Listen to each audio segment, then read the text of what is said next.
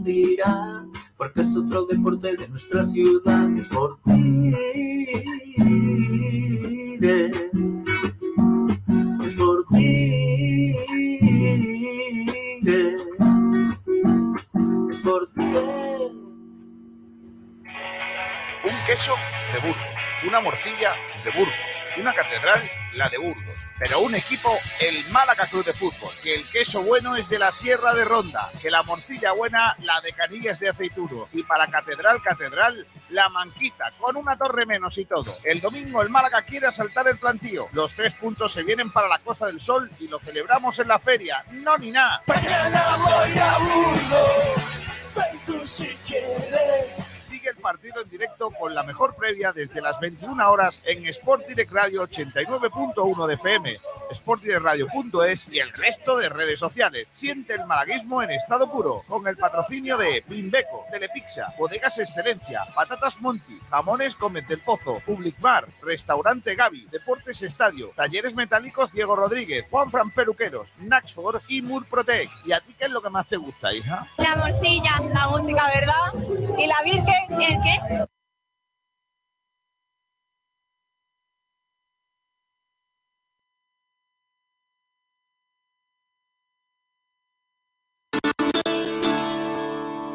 Ahí está el Málaga, línea de fondo con el exterior. ¡Cuidado, golazo! ¡Golazo! ¡Golazo! ¡Golazo! ¡Golazo!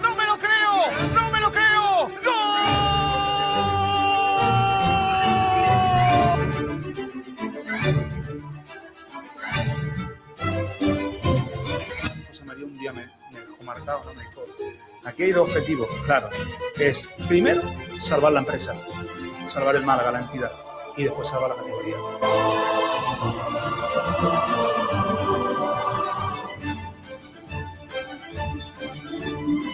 porque antes de llegar al Málaga, recuerden, eh, que yo comía patatas fritas con huevos mi despacho, sigo comiéndolas y cuando vaya lo voy a seguir.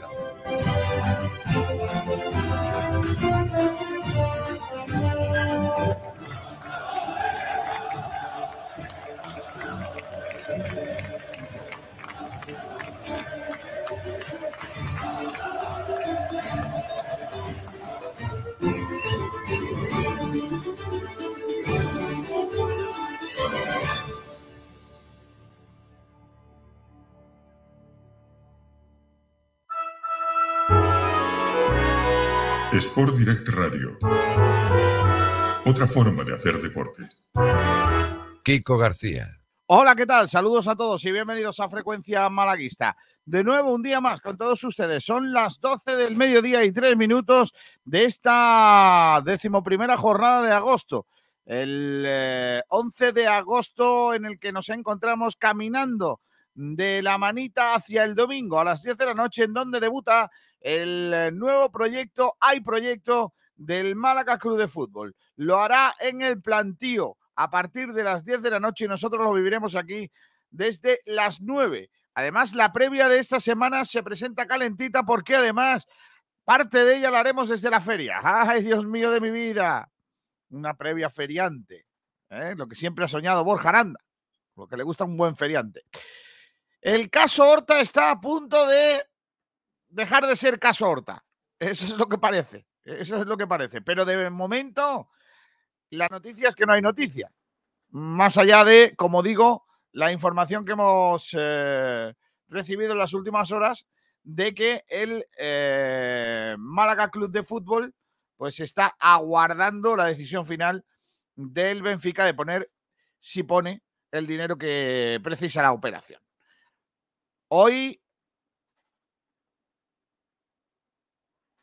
Hoy, pues lógicamente, tocan un montón de cosas que tenemos en nuestro programa. Hemos dispuesto varios debates chulos. Hemos pedido también a nuestros oh, oyentes del grupo de WhatsApp eh, de Sport y Radio que nos comenten y nos hagan un poco de futurólogos, ¿no? ¿Qué que creen que va a hacer el Málaga este año?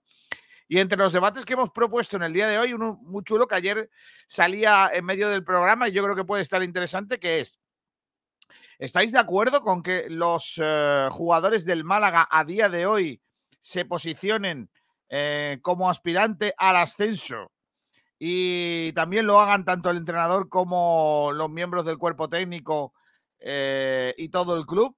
¿O es mejor ir de tapadillo? El debate va a estar chulo, porque ya os digo que, que tiene enjundia esa situación. Nos vamos a ir también al Salón de los Espejos enseguida, en donde hay un acto de presentación de Unicaja con el Ayuntamiento de Málaga, con el alcalde de la capital de la provincia, y hasta allí se ha ido José Luis Sabatel.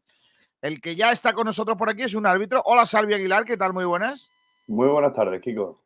Oye, Salvi, tú tienes una lista ya ahí de, de algunas cuestiones técnicas de los árbitros en el arranque de la temporada, ¿no? Se suele hacer de manera habitual cuando empieza una temporada nueva, pues eh, puntualizar algunos criterios, porque las normas siguen siendo las que son. Si es fuera de juego, pues es fuera de juego, si es penalti, es penalti, pero siempre hay algunas matizaciones a tener en cuenta cada año, ¿no? Pues así es, Kiko. Ha habido también alguna modificación en respecto a la redacción de la norma que comentaremos después y yo te adelanto que el plato fuerte es el tema del fuera de juego, eh, así que en un ratito lo, lo, comentaremos, que son algunas de las directrices que la Federación Española ha dado este año para el arbitraje aquí en España. A esta hora, a las 12 del mediodía y 6 minutos de esta jornada de jueves 11 de agosto, eh, no conocemos el nombre del árbitro para el domingo por la noche.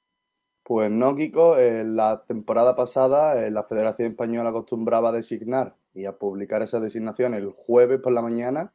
Eh, han dado ahora las 12. No descartamos que, durante el programa se pueda conocer el nombre del árbitro. Estaremos pendientes de ello.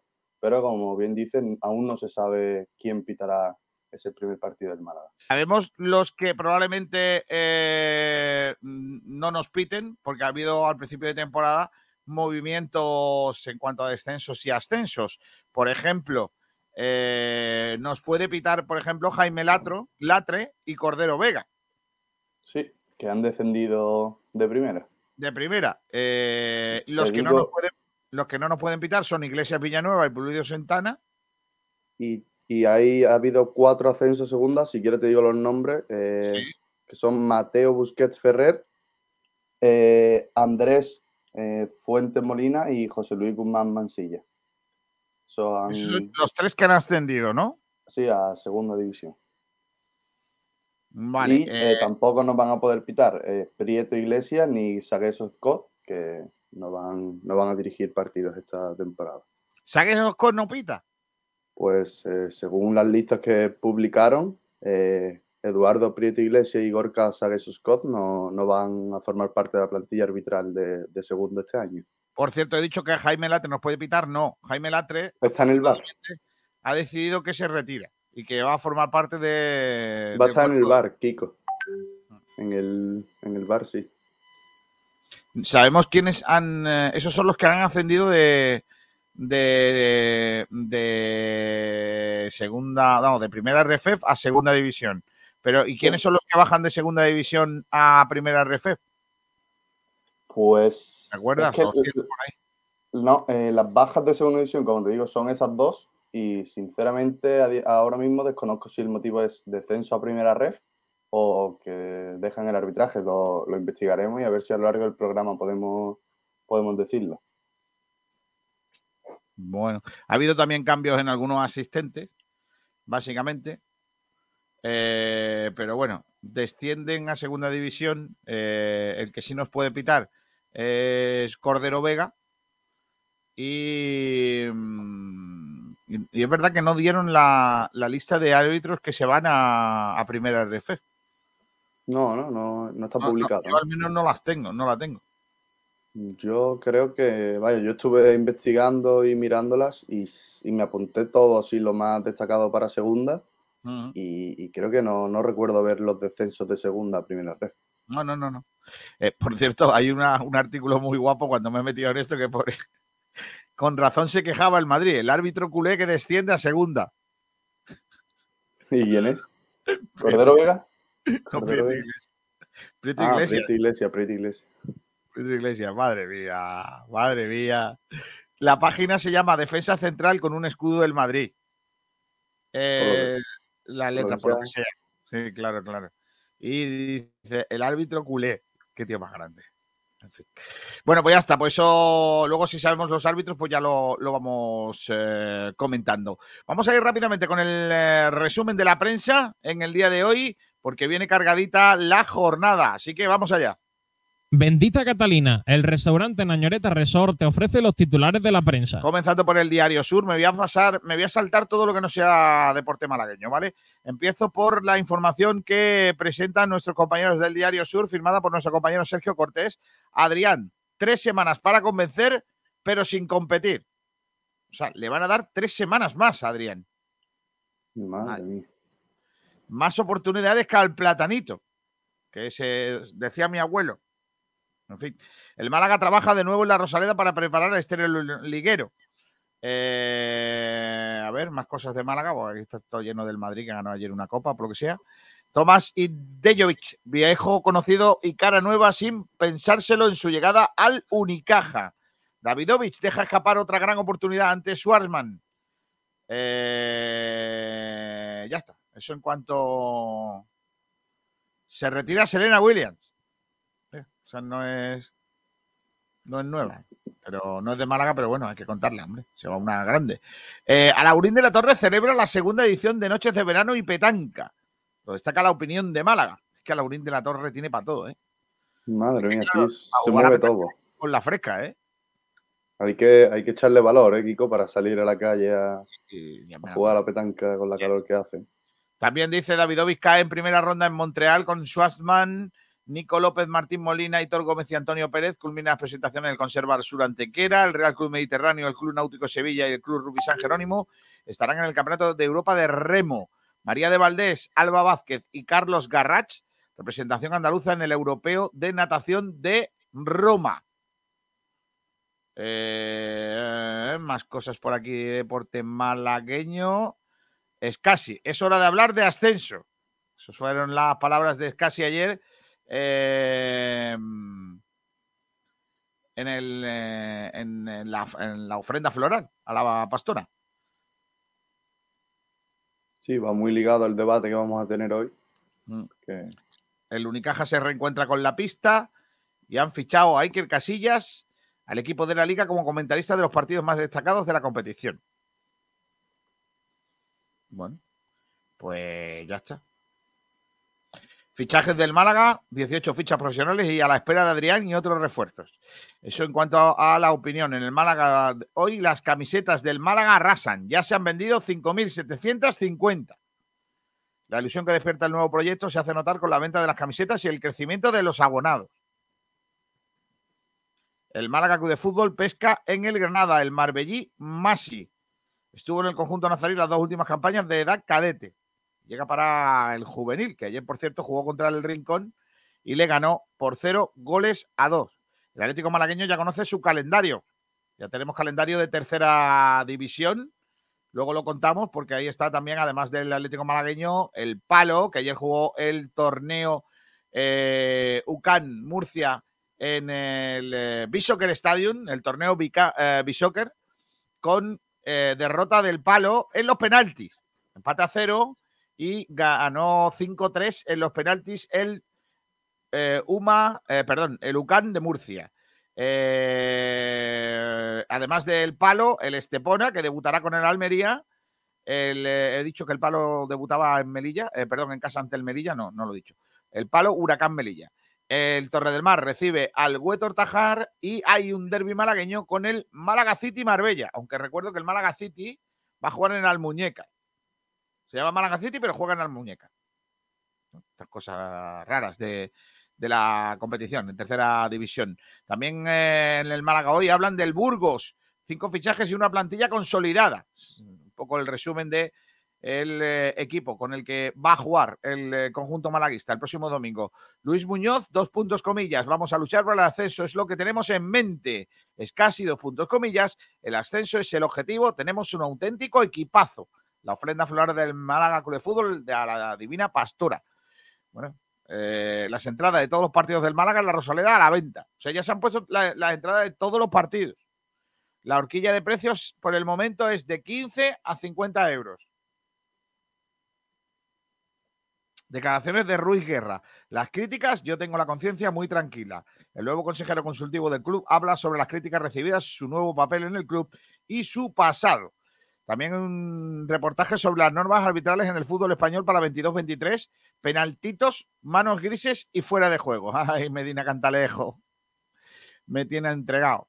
Y en el desmarque Málaga, el Málaga pendiente también de las salidas. Foto en la que aparece Chavarría, por ejemplo, uno de los nombres que suena para salir. Eh, más cosas. Ontiveros volverá a pisar la Rosaleda como rival del Málaga. Uf, vaya información. En el Málaga se habla de ascenso. Creo que ya es hora. Declaraciones de los protagonistas. Y noticias del Málaga y última hora de los fichajes para arrancar el día. Alta competencia por un nombre propio llamado Curro Sánchez. Vale. Yo no, no lo conozco. Y buen jugador ese. Te, te hago tres propuestas. De, ya sabéis que estoy entregado absolutamente al desmarque en su página derecha. Sé que hay algunos oyentes que me critican por esto, pero yo lo voy a hacer igual. Atención. Tres noticias y tú me dices cuál prefieres que te lea. El bonito reencuentro de Macarena Gómez y Antonio Pagudo de la que se avecina.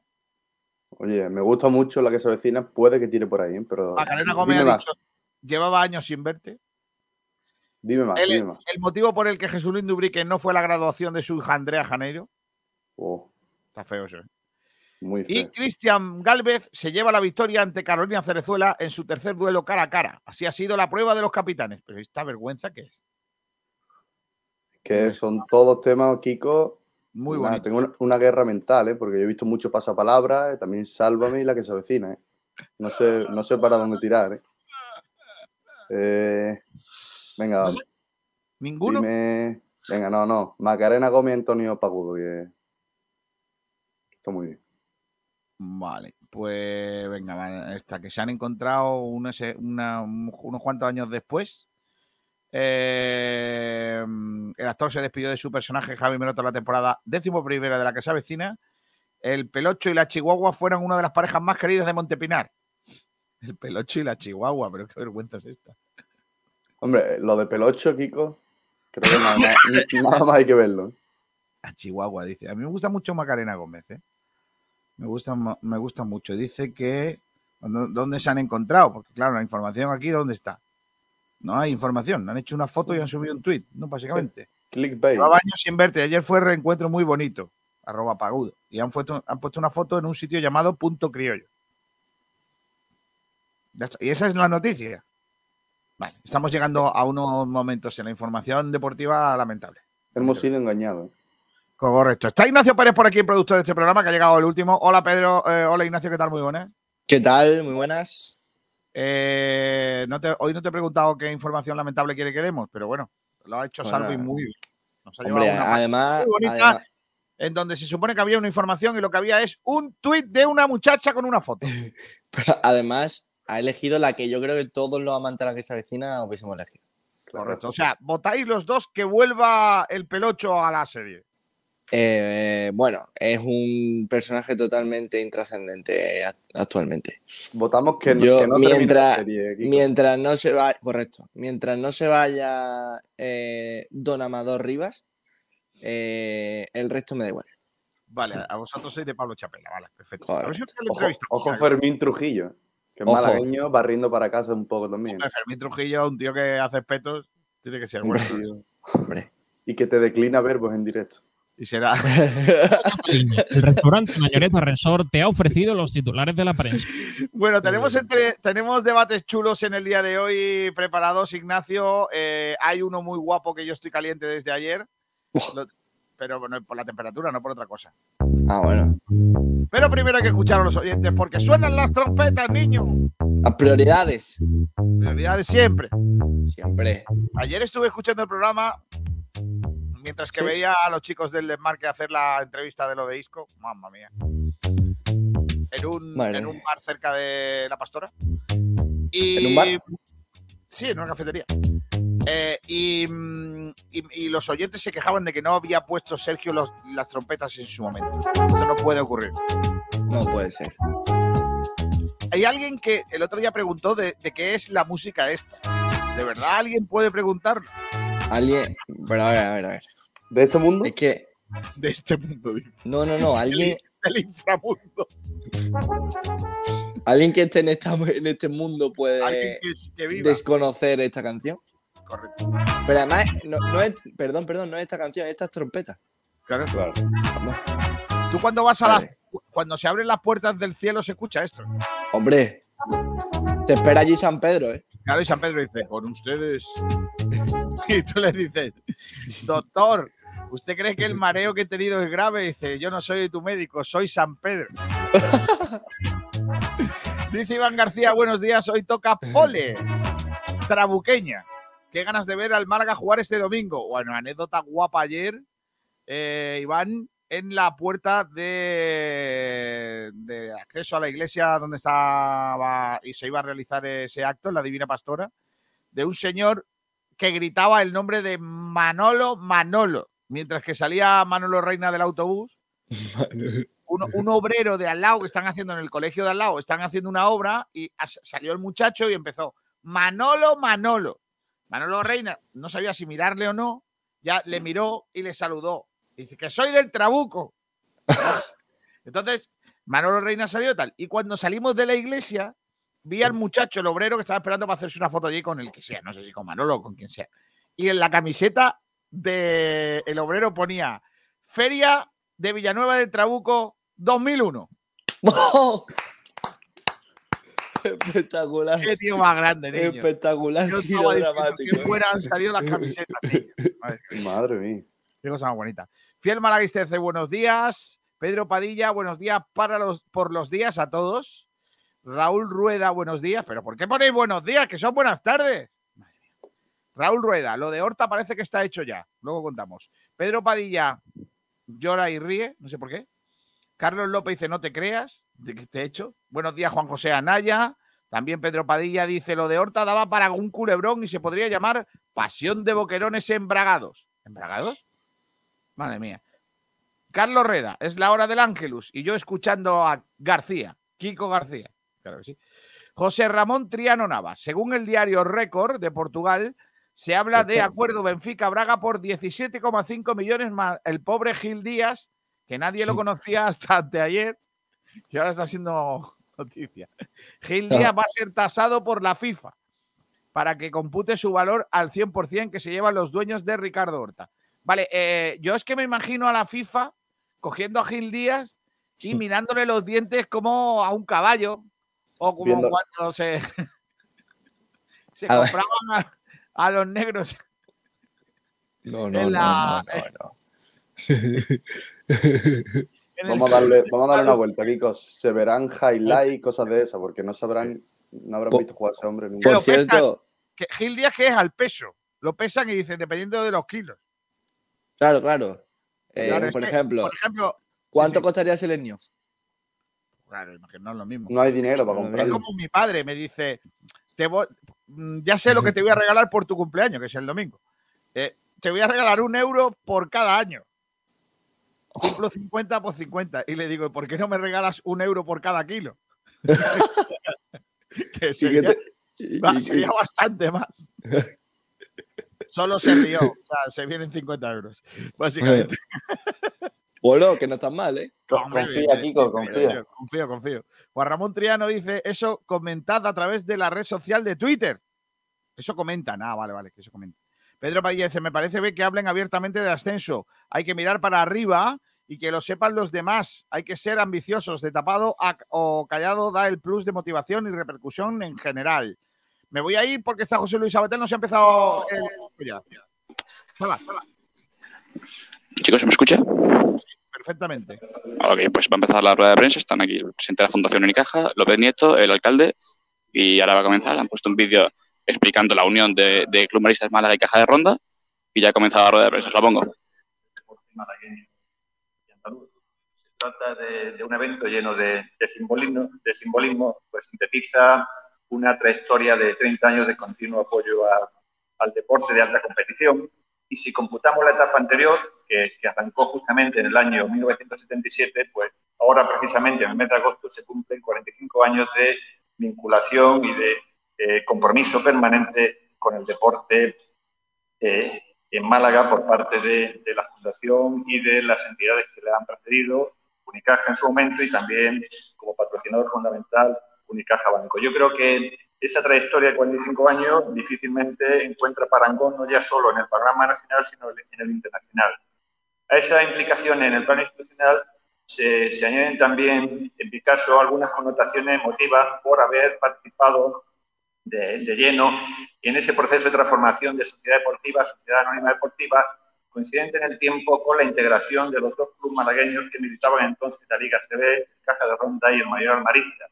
Tuve el honor de firmar la escritura de constitución que, que dio origen a la sociedad anónima deportiva e incluso de suscribir simbólicamente una acción de, de esa nueva sociedad.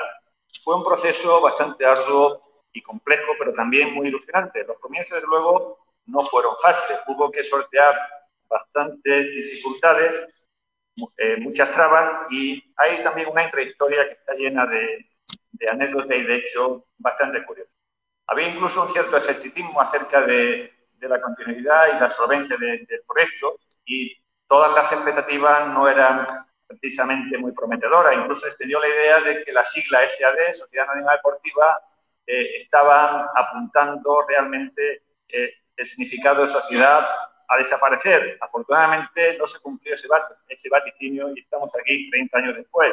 El club se consolidó, se afianzó en las competiciones nacionales e internacionales y fue de hecho el motor decisivo para la construcción del nuevo Palacio de, de Deportes. Durante décadas, yo creo que el club ha sido un buque insignia de, del deporte malagueño y andaluz en España y en Europa. Yo creo que ha conseguido en esta etapa eh, eh, notables éxitos y conquistado algunos títulos, pero desde mi punto de vista quizás lo más importante es que el club se ha convertido en una señal de identidad de la sociedad malagueña. Yo creo que forma parte de su capital social y es un referente de transmisión de los más nobles valores ligados al deporte, el deporte deportivo, la superación, el juego limpio, la solidaridad, la constancia. Yo creo que eso para mí es sumamente importante. Históricamente, a lo largo del tiempo, algunas personas eh, nos preguntaban cómo era posible que una entidad de carácter social, como en su día era la Caja de Ahorros y actualmente ahora es la Fundación, da su respaldo a un equipo de, élite. Personalmente siempre he considerado que ese apoyo a un equipo de élite tenía de hecho bastantes connotaciones sociales. De entrada, yo creo que es un símbolo de desarrollo económico y social, aparte de la, de la aportación económica directa e indirecta del club, yo creo que es muy importante para la, el tener un equipo de esa categoría, es muy importante para la imagen y para el estatus deportivo de la ciudad y de la provincia. Y sobre todo porque representa un factor crucial para que miles de jóvenes y de niños diariamente jueguen al baloncesto y adopten un estilo de vida sano.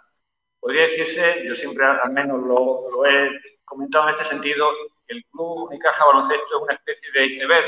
Lo que más se ve es el equipo élite del ACB, pero hay debajo una estructura muy importante, tanto propia como en colaboración, en la que diariamente en torno a ella eh, juegan eh, muchos niños y jóvenes y ven y se reflejan en el espejo del primer equipo. Yo creo que al conmemorar esta efeméride hay que felicitar lógicamente al club por esa trayectoria, y, pero asimismo a todas las personas, entidades que han hecho posible llegar hasta aquí, a, a la lógicamente, a los patrocinadores, empleados, a los directivos, colaboradores, instituciones, medios de comunicación, voluntarios, etcétera, que forman parte de lo que yo creo que es un auténtico proyecto de interés colectivo. Desde mi punto de vista, recuperar la ilusión en torno a ese proyecto colectivo puede ser el mejor homenaje en este momento y también un importante aliciente para afrontar los importantes retos deportivos que nos aguardan.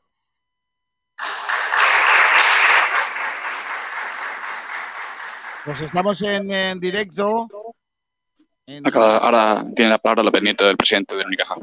Buenos días de la Fundación. Noelia, buenos días. Ante todo, agradecer al Ayuntamiento de Málaga en este importante méride como es el 30 aniversario de, de, la fusión de los dos equipos, que sea nuestro patrocinador principal, porque creo que era el caso de los malagueños y el ayuntamiento que les correspondía ese honor. Creo que, como ha dicho el presidente de la Fundación, un valor muy importante para esta ciudad en mi caja de baloncesto, solamente el iceberg del primer equipo, sino todo lo que representa, y me agrada mucho que sea el ayuntamiento nuestro patrocinador en estos actos tan importantes y con tanta ilusión que estamos preparando desde el club. Voy simplemente a relatar lo que va a hacer este año tan especial para nosotros, que esperemos sea el año, como ha dicho también Manuel Domínguez, el que devuelva la ilusión nuevamente a los aficionados de Málaga. Creo que han sido muchos más años de ilusión que años de, digamos, de penuria deportiva. La penuria deportiva, incluso manteniéndonos siempre en la ACB, siempre digo yo que hay que pensar con, con fuerza. Y entonces nosotros hemos preparado esto viendo lo que es nuestra historia, pero pensando muy bien en el que el futuro va a ser igual o mejor. Eh, empezamos los actos el próximo día 25 Estaremos formalmente las camisetas de, juego. Este año, como sabéis, están vinculadas a los dos equipos que produjeron la fusión de caja actual del baloncesto Málaga, que son los de, caja de ronda y la que llevaba Mayoral Maristas, y una especie de vintage, que es lo que me he hecho en toda la campaña eh, que estamos llevando la 22-23, la presentaremos el día 25 y demuestre un poco el espíritu que había en aquel momento. En noviembre, todavía por una fecha determinada por el calendario nuestro que nos ha definido a nivel europeo, presentaremos en la sala María Cristina de la Fundación Bancaria un documental que recoge toda la historia del club, donde hay testimonios muy emocionantes de toda la gente que ha pasado por aquí durante todos estos años y lo que es, digamos, la, la verdad intrínseca del club. Después, y tengo que agradecer ahí a la Sociedad Económica Amigos del País de, y en Plaza de la Constitución, tendremos, inauguraremos el 22 de diciembre una exposición de, nuestra historia que durará hasta el 18 de febrero, en el cual pues, veremos temas audiovisuales, sonidos, sentimientos, trofeos, camisetas, eh, una gran exposición, un museo, digamos, itinerante de lo que ha sido el club durante todos estos años. Y además acompañaremos durante esta etapa de diciembre a febrero conferencias en las cuales destriparemos que se ha dicho aquí de cómo se produjo la fusión, de las repercusiones positivas que al final ha tenido la fusión y la dificultad y la buena voluntad en aquel momento de cuantos componían eh, las dos, la rivalidad sana que, había en los dos equipos. También haremos un concierto en fecha a determinar, pero en esta temporada, en el cual, pues bueno, festejaremos lo que es el club con nuestros aficionados, con nuestros abonados, con la ciudad, en el cual evidentemente cantaremos nuestro himno al final, esperemos que sea con la persona que lo compuso, eh, himno del Club Baloncesto Málaga Unicaja, y además estaremos presentes durante todo el año en, todo, en muchos temas de tipo social, de tipo deportivo de la ciudad, con lo cual para que la gente vea la implicación que tiene el club en este 30 aniversario con nuestra ciudad, que es Málaga y que es nuestro, nuestro, nuestra bandera. Por lo tanto, vuelvo a reiterar el agradecimiento al alcalde y a la corporación por darnos el patrocinio que era el que yo creo que nos correspondía, era el, hermanamiento justo en este recorrido por el año 22-23. Muchas gracias. Muchas gracias las palabras de López Nieto, el presidente de Unicaja. Y ahora estamos a espera. Parece que se, debaten entre Noelia Losada, concejala de, de Deporte, y Francisco de la Torre, para, para ver quién habla y finalmente el alcalde Francisco de la Torre, que le toca, el que le toca hacer el micrófono. Presidente de la Fundación Caja Banco, eh, Samuel Domínguez, eh, querido presidente del club, querida delegada de Deporte y Cultura, queridos embajadores de este aniversario, 30 años de la fusión del Caja Ronda y de Mayor Marista, Carlos. Placer, queridos amigos todos de la familia del Club Unicaja. Eh, para la ciudad fue una gran, un gran acontecimiento esa fusión. Por lo tanto, este aniversario lo es también, dejarlo muy claro, José Manuel y Antonio y Carlos y Berry, ¿no? Eh, fue la oportunidad de que efectivamente los clubes, con un sentido de realismo, eh, dijeran vamos a sumar fuerzas para llegar más lejos, para juntos llegar esa reflexión no todo el mundo es capaz de hacerla y luego la entidad bancaria que ha tenido un proceso de fusión y de incorporaciones lo ha vivido. ¿eh? Ha habido entidades bancarias que se ha ido sumando, todo eso es bueno porque se hace más fuerte y es más fuerte, por tanto, la obra social y también la fundación y la parte deportiva que depende de la fundación y la entidad bancaria, pero no todos lo entendieron así. ¿no? En aquel momento Eh, Cajarronda se ha explicado, año 77, eh, mayor marista más joven, eh, tres años en ACB, pero también con su recorrido anterior. Tenía mérito el mayor marista porque no tenía una entidad bancaria, tenía una entidad industrial, una empresa industrial. Es bueno recordar a Rafael Domínguez de Gor, que felizmente está activo y, y la empresa mayoral, que estuvieron en el germen junto con el colegio marista de ese, de ese club, ¿no? Y luego Cajarronda, que tenía una trayectoria potente, como tal había hecho ya grandes cosas en el básquet español, esa es la realidad, ¿no? No voy ahora yo a recordar estos temas además delante de especialistas como sois vosotros, ¿no? Pero creo que los acontecimientos, la- el programa que, has- que ha descrito Antonio López Nieto eh, con este patrocinio discreto pero eficaz, digamos, del ayuntamiento, permite profundizar en ello y yo creo que la historia deportiva forma parte de la historia general de la ciudad y de la provincia. Y quiero destacar que es un tema no solo de la ciudad, sino de la provincia también. La ciudad específicamente, pero los grandes equipos de la ciudad son equipos de la provincia también, tanto en el básquet como en el fútbol, ¿no? como el balonmano, etcétera, ¿no? Son equipos los cuales todo el territorio se puede ver perfectamente identificado y representado, ¿no? Como que nos alegrará mucho ver el documental que decía Antonio, las exposiciones que hablaba en la económica, eh, las conferencias que van a profundizar en toda esta historia. Es interesante, que no sea dato más, un día más, unas líneas en los periódicos, permitir a los medios de comunicación que hablen esos términos y quede pues como un acontecimiento que se celebra pues efectivamente el recuerdo histórico de que pasaron 30 años de aquel momento en que se negoció, tuvo, tuvo realismo y sensatez y se sumaron esfuerzos para ser un club que estoy seguro hará grandes cosas. Ya la ha hecho la historia del básquet español, pero confiamos mucho en esta etapa. José Manuel, la Fundación, Manuel Azuaga, la entidad bancaria, hay que recordarlo, Antonio López Nieto en el club eh, y con una plantilla, parece ser, está ahí reforzando y, y vigorizando, etcétera, pues eh, son expertos, podrán ellos opinar luego como embajadores sobre el tema, si quieren en privado, pues se consigan también grandes acontecimientos. Qué mejor manera de celebrar esos 30 años de básquet que con una trayectoria brillante en esta temporada. Eso no es un reto público que yo estoy haciendo, ni mucho menos, porque aquí se trata ahora de hacer la celebración histórica de los 30 años de esa fusión. ¿no? Y queridos amigos, es un placer acogeros aquí. Lamento haber llegado, no por problemas personales míos, de la agenda, no voy a entrar en detalles porque un retraso de alguien, pues, la agenda a pie de la mañana, que me pidió ser puntual para estar a las 12, como vosotros me decíais, empezando este acto. Pero en fin, está terminando ya, está teniendo lugar el mejor salón que tiene el ayuntamiento para el mejor equipo que hay hoy en Andalucía, eso está clarísimo, y uno de los mejores de España, y uno de los equipos que en Europa compite con honores, con fuerza y ganando más de una vez.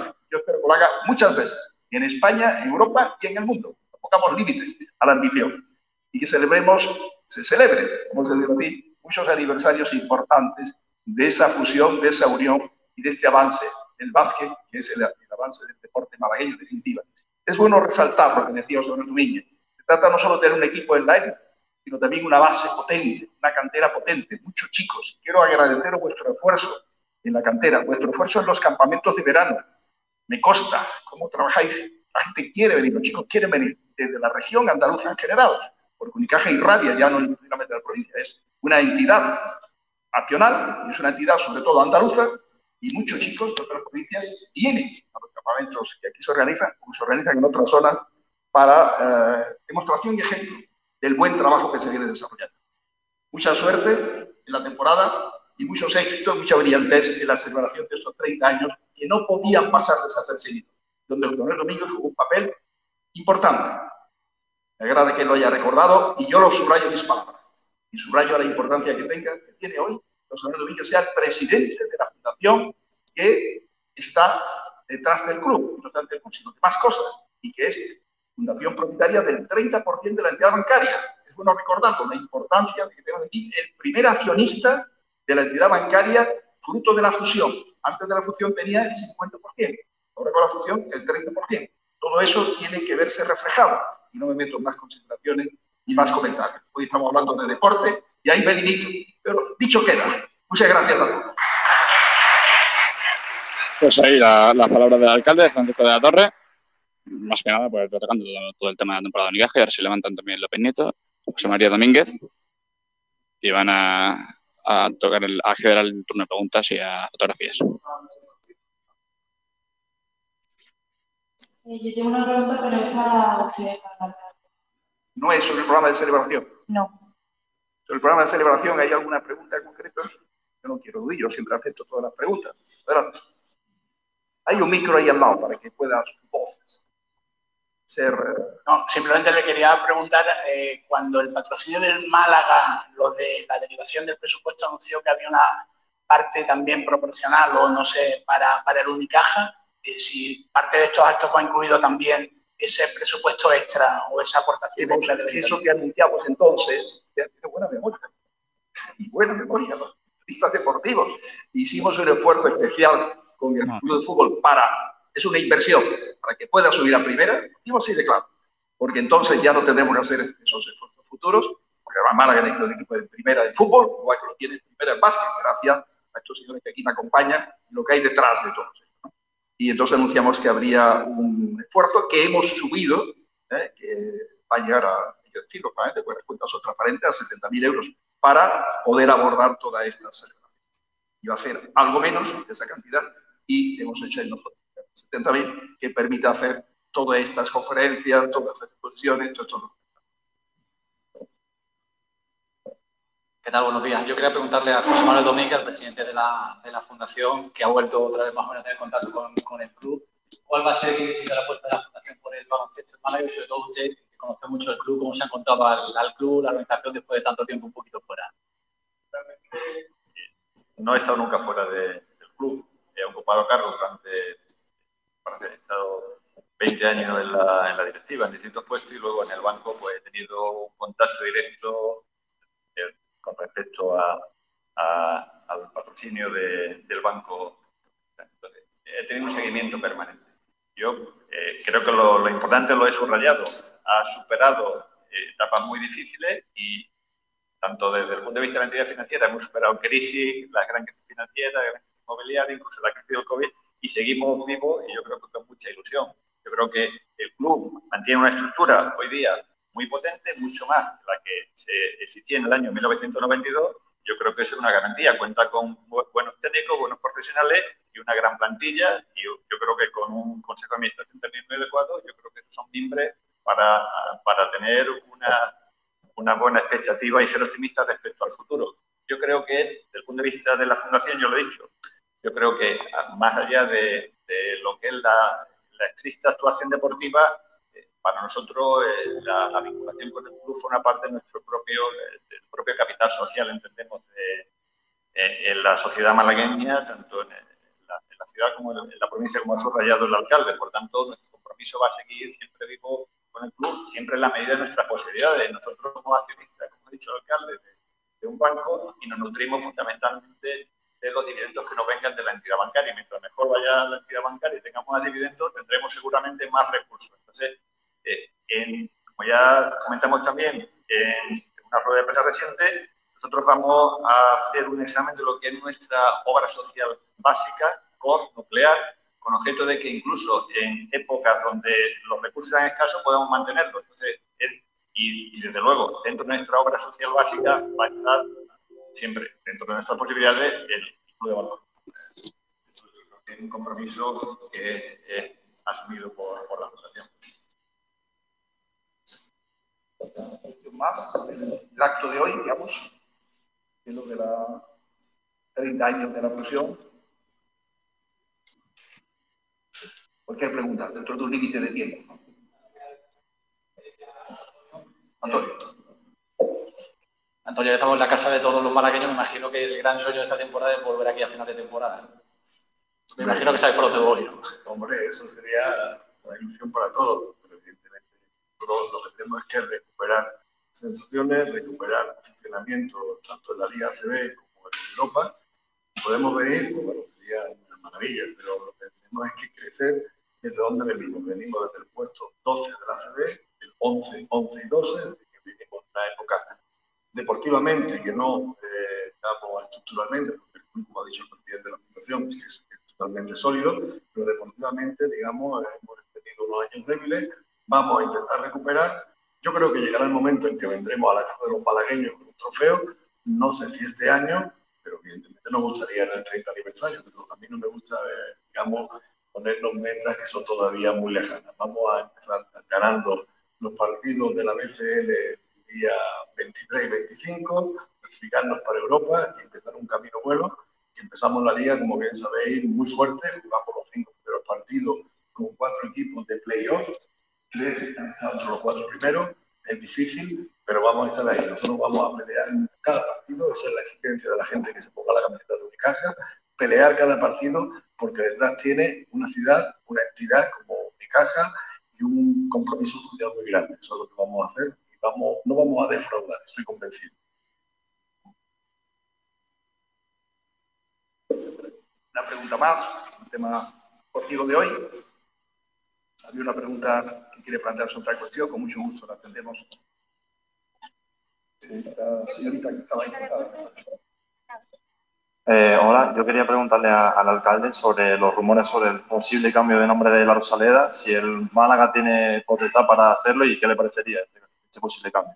Bien, un tema que no Pedro. hemos estudiado a fondo eh, y que a lo mejor no es necesario, desde el punto de vista de que puede haber aportaciones de otras instituciones, entidades, siguiendo camino que hemos de alguna manera señalado desde el ayuntamiento y yo sé que hay una buena predisposición para ello, o también de empresas privadas, Málaga, ¿no?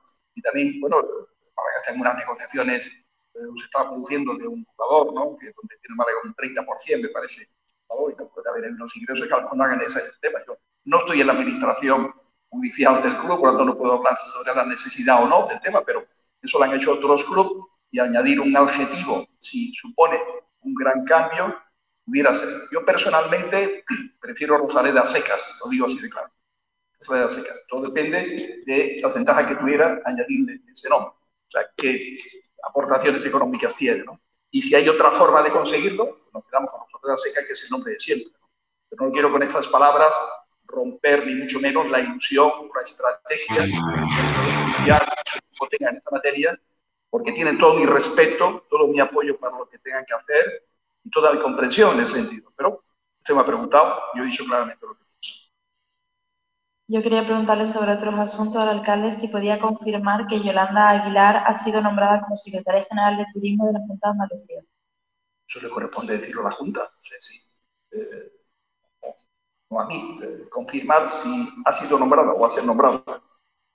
Yo he leído alguna noticia posible, pero eso hay un consejo automático hoy, creo que se estará celebrando. Se- se tiene un poco de paciencia, espera al final de la mañana, seguramente le contestará al consejo telemático de la Junta sobre esa cuestión, pero no una cuestión que dependa de mí. Si fuera el caso, en la hipótesis de que eso se dé, que no, es- no estoy confirmándolo, eh, yo lo vería como un buen nombramiento, un acierto. Una persona preparada, por supuesto que lo hará muy bien, si eso se da, pero no me gustaría eso decir. Yo tengo una pregunta para el alcalde. A dos días de la feria, ¿cómo prevé que va a ser? ¿Qué valoración hace? A dos días de la Bueno, feria, está, pregunta qué vamos a hablar más de ¿Qué valoración hace de la feria? ¿Qué espera? La feria, Eh, estamos y nos dices A algún días, a días, a que haya dicho el eh, alcalde de, de- vamos aquí a silenciar aquí dar un poco a Sabatel de aquí ahí estamos Eh, vamos a centrarnos en el eh, Málaga Club de Fútbol eh, Ignacio Pérez no sé si aparece luego Juanito Durán o Ignacio tú me cuentas lo último del caso Horta Sí, eh, como quieras. Podemos contar el caso Horta o si quieres empezar por el primer debate. Tú mandas. Pues yo, yo creo que la gente está muy pendiente del caso Horta. ¿Dónde está la Vale. situación ahora mismo? Bueno, a ver, nuestros compañeros de, de Portugal, desde, desde concretamente eh, Record, han dicho que eh, ha, ha- se ha alcanzado un acuerdo entre ambas entidades, entre, entre Benfica y Sporting de Braga, por el traspaso de Ricardo Horta y se ha cerrado en 17 millones y medio más el- la venta también de Gil Díaz. Eh, evidentemente esto de forma gratuita. Está eh, metido en esos 17,5 millones. Eh, ¿Qué cambia esto? Pues el Málaga eh, se va a llevar un poco más de ese, de ese, pastel. Parece que mm, entre el Málaga y Jorge Méndez, que era ese último escollo, también hay acuerdo. Cada uno se lleva lo que, eh, lo que le corresponde. Y el Málaga va a ingresar en las próximas, los próximos días eh, una cantidad cercana a los 6 millones de euros. Así que ese Aquí habría, el- habría que ver en cuánto valora la FIFA al futbolista, que es prácticamente lo único que queda por saber, ¿no? Exactamente, lo único, lo último que queda por saber es eh, en cuánto eh, en cuánto valoran a, a Gil Díaz. Eh, para que se hagan una idea, un valor de mercado bastante cercano puede ser Transfermarkt. De hecho, casi todos los equipos lo utilizan esta página, que no quiere decir que sea un valor exacto, pero se aproxima bastante. Utiliza los mismos parámetros que, que FIFA y eh, en Transfermarkt está eh, valorado en 3 millones de euros. Así que, bueno, pues eh, sería un, un milloncito más, más o menos, un poquito menos, un poquito menos de, de un millón que se sumaría al carro. Yo creo que al Málaga le vendría bastante bien. Mm, Bueno, eh, ayer dijo Antonio Salvador, el que viene siendo el Lopera portugués, que eh, Ricardo Horta no está fichado. Entonces, fichar lo dijo ayer, eh, bueno, antes de ayer, en una, breve conversación con Diario Sur. pero bueno, eso pasó antes de ayer y hoy ya lo dan por hecho. Esperemos que se, que se cierre y que sean estas condiciones, porque creo que para el Málaga esto sí ya se va acercando a algo mucho más beneficioso para el club. Bueno, eh, nada está firmado de momento, es lo que decía ayer Antonio Salvador para Diario Sur. Y bueno, habrá que esperar eh, las próximas horas que parece que definitivamente se va a terminar este, este culebrón. Solo le faltaría al Málaga saber cuánto, qué valoración le da la FIFA al futbolista, a Gil Díaz. Eh, ya es que le, le estoy cogiendo cariño y todo a Gil Díaz. No, no. Yo, yo, creo- yo le tengo mucho cariño. eh. Hombre, Gil Díaz jugó en el Mónaco, ¿eh? Ojo, Ojo. cuidado, ¿eh? Ojo, cuidado. eh. Se llama Gil Bastiao Díaz. Nació en Gafaña de Nazaré, tiene 25 años y es canterano del Braga. Pues vuelve a su volver- casa. Va a volver a su casa. Exactamente, además, eh, por lo que tengo entendido, es extremo, así que bueno, viene también a suplir esa, esa marcha de Horta. Del Braga B pasó al Mónaco B, Mónaco 2, luego en cuarta división francesa, madre mía. Eh, luego se fue a un equipo portugués de segunda división llamado Barcim, luego jugó en el Río Ave, luego se fue otra vez a Mónaco, ahí ya jugó en primera división, luego se fue a la Fiorentina, fue jugador de mi Nottingham Forest, jugó en el Histórico. Olympiacos, jugó en el Granada Club de Fútbol, 12 partidos, ¿En qué, ¿En Luego- qué temporada? en la temporada 19-20. Bueno, ojo, Y hace luego poco, jugó ¿eh? en el Familisao en la 2021 y el año pasado en el Benfica. Ha dado más vuelta que la noria de la feria. ¿eh? Y 25 años, ¿eh? Con 25 años ha estado en. eh, entre, bueno, no vamos a contar los canteras, ¿vale? Los B no, No, los vamos no, a no, contar. El 1, 2, 3, 4, 5, 6, 7.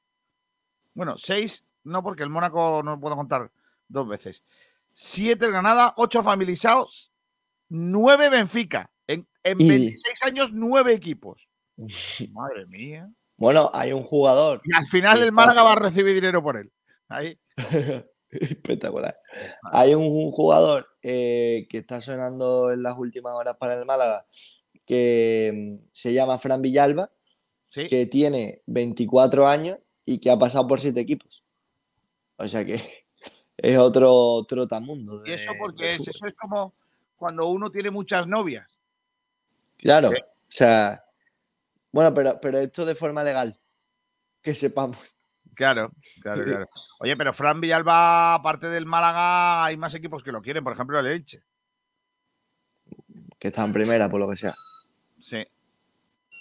Es que yo no quiero a Villalba, ¿eh? Bueno, a ver, Fran Villalba es un jugador que a mí me parece un pedazo de pelotero, porque lo es, no es indudable.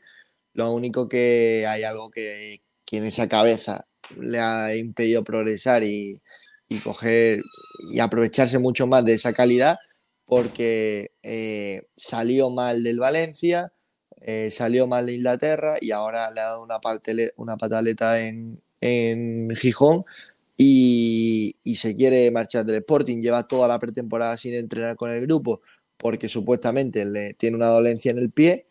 Y sinceramente a mí ese tipo de futbolistas, por mucha calidad que tenga y por muy bueno que sea, los quiero más bien lejos. Se están haciendo. Kiko, Dime, dime. tenemos árbitro ya para, para el partido. Espera, Pero espera, de espera. hecho, o, espérate, de hecho, os han regañado, ¿eh? ¿A quién? ¿A nosotros? Hombre, Porque ven ya que, había. Masimo, ven que Masimo Muerte hace 42 minutos eh, nos ha citado y dice, coño, que lleva 20 minutos publicados. A ver los becarios. Vale. Salvi. eh, yo quiero que el árbitro sea Vicandi. Vicandi Garrido, por favor. Pues ya te digo yo, Kiko, que Vicandi no, no aparece por ningún lado. la Ah, ya, hombre.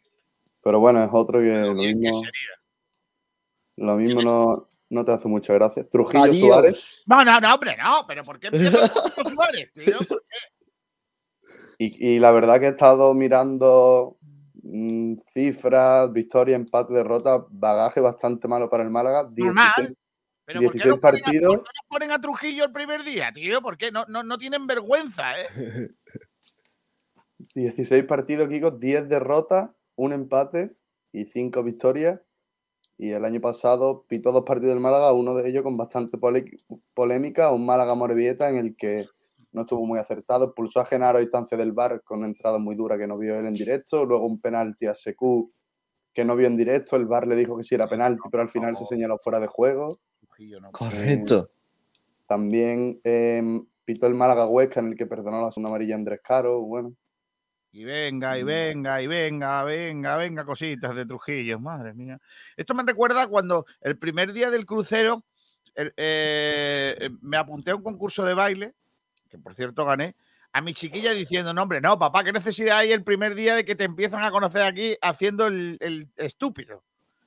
Pues lo mismo, Trujillo el primer día, lo mismo. Porque ¿qué necesidad hay de que el primer día ya tengamos polémica arbitral? O sea, Ahora después- Por cierto, hay de- que, a- a- hay que decir que la Real Federación Española de Fútbol ha mejorado muchísimo sus diseños y por lo menos ahora eh, le ven la cara a los, a los árbitros cuando, No, pues cuando sacan las es peor.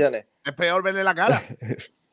sí, además ha utilizado Hombre. un diseño negro y amarillo así un poco Sí, no. Sí, sí. diferente. No, pero po- podría haber sido peor, ¿eh? Porque estoy viendo Nah. ahora mismo el Lugo Albacete en que su- el árbitro es Saul Ice Rage. No, no, no, no, no.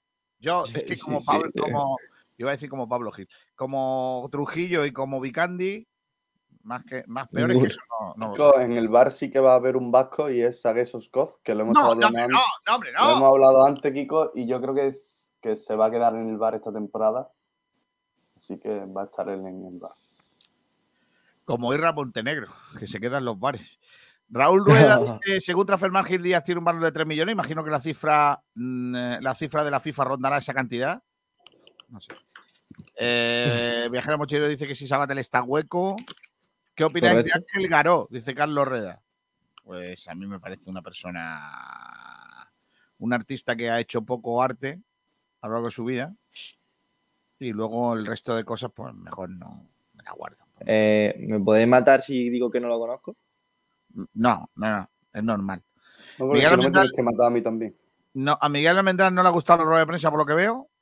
Se dormía, bla, bla, bla, que le gusta escucharse. Eh, lo fácil que le hemos hecho 30 años, ¡boom! Arriba esas caras, ¡boom! ¡Vamos! Manuel Heredia, buenos días, malaguistas y malagueños. Vamos a por el amor propio. No puedo. A ver si podemos llegar a los 20.000 socios. Aún para el Málaga y siempre Málaga. Eh, Miguel Almendral dice: Maristas fundado en 1972. Como yo. Yo también me fundé en 1972. Me fundaron. Pedro Padilla, a mí me gustaba más cuando estaba el Caja de Ronda y el Mayoral Maristas. Y a mí también. Miguel Almendral, antes se llamaba Ademar, en Málaga desde 1953, el Caja de Ronda desde el 77. Felo West 91, a, Pa- a Paquito le dan un micro y acaba la feria sin soltarlo. No, no. Pablo Muñoz, vamos a ver cuándo se hace oficial lo de Horta. Eh, dice aquí también Pedro Padilla, en 30 años solo una liga, dentro de otros 30 a lo mejor cae otra. Madre mía. fiel malaguista, lo único interesante ha sido lo del cambio de nombre de la Rosaleda. Que ha dicho el alcalde que por si, si por él fuera, no le gusta que le cambien el nombre a la Rosaleda. Pero que si es interesante económicamente para el club, pues no lo vería mal. Más o menos lo que decimos todos, ¿no, Ignacio? Bueno, que, a ver, yo soy aún más reacio que el alcalde, pero si no hay otra. Bueno, yo en realidad, yo es que en realidad no, no creo que ahí no haya otra. Eh, estamos hablando de. Si el, eh, estamos hablando de otro contexto. Si el Málaga necesitaría ese dinero para la supervivencia, como lo podría haber utilizado hace eh, dos o tres temporadas, pues mira, soy el primero que dice adelante. Pero yo voy a poner un símil. Si una persona tiene algo de mucho valor sentimental y lo vende para comer, yo soy el primero que, que le voy a aplaudir. Ahora, vender eso para comprarte un Ferrari, pues, No, no, y tampoco un Ferrari. No creo que el Málaga vaya a traer un Ferrari. Bueno, pero es por, poner, es por ponerte un Ya, ya, ejemplo. sí, La pregunta, Eh, la pregunta que yo hago, ¿estaría el, el, el ayuntamiento de Málaga, el alcalde de Málaga, dispuesto a cambiarle el nombre al pabellón eh, José María Sí, Martín Carpena por el Patata Monti? Monty. Es que no es lo mismo Bueno. la Rosaleda que José María Mar- Martín Carpena. No, no, es que no lo. Eso sí es verdad. Eso sí es cierto. Cuidado. Entonces, Claro. ojo que abrimos ahí, abrimos ahí una polémica, ¿eh? pero bueno, la, la voy a dejar por lo que sea. Oye, eh, que lo flipas, dice Gil Díaz, el mejor jugador portugués de todos los tiempos. Oye, ¿y el girito no, si- no sería que el Benfica dijera, eh, perdón, el, el Braga dijera, mira, mm, no te doy el dinero, Este te, es muy doy, malo. te doy a Gil Díaz. Bueno, yo lo cojo, ¿eh? No, no- sería un extremo, no haría falta, pues lo cogemos, ¿no? Creo que sí, es sí. complicado la operación, pero bueno. José Gavilán dice, buenos días, no nos van a regalar nada los árbitros. ¿Desde cuándo los árbitros regalan algo? No seáis, ¿eh? Los árbitros son gente honrada, que no se mojan, que cada uno va a hacer la justicia siempre. José Gavilán, espero que todos los goles de Rubén Castro no sean de penalti, porque nos van a pitar pocos. Bueno, ya empezáis a llorar. Este año último no nos podemos quejar, ¿eh? A llorar a la llorería, chicos, que lo flipas. No, no, genial Sí, si la federación le pusiera a cada árbitro en su web, en lugar de la foto del árbitro, la cara de un dictador africano. Pero bueno, No, no, no, no, no. están ahí ahí cuanto a gente que les odia. Pero bueno, Madre mía. eh, que lo flipa, dice Kiko, si te hubieran fundado a ti mismo, sería raro, sobre todo porque lo de la interacción con tu propia madre. No, hombre, no, no, hombre, no. Joder. No, que lo flipas, no, eh. Madre, madre mía. Kiko, ten cuidado con lo que dices de Trujillo, que creo que es Policía Nacional. Ostras, Juan Enrique Fernández Martín, gracias, eh. Juan Enrique por la, por la aclaración.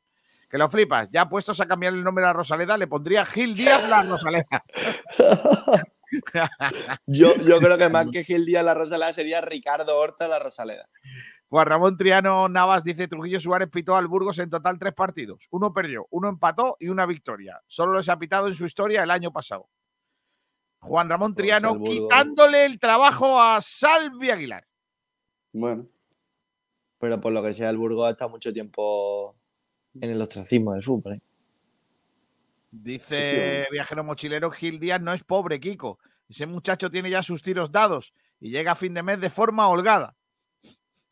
Eso sí es verdad. De pobre tiene. poco. Dice Chris Málaga que es un buenas tardes, buen día para hablar de Picasso y Antonio Banderas. ¿Por? ¿por qué? ¿Y eso? Que me lo explique Chris, porque no lo entiendo. Selu Oliva dice, buenos días, este domingo ganamos 0-2. Uy, se está adelantando la porrita. Quiere, quiere, quiere un pelado doble, ¿eh? Más cosas de aquí. Es que me, me he dejado atrás unos pocos.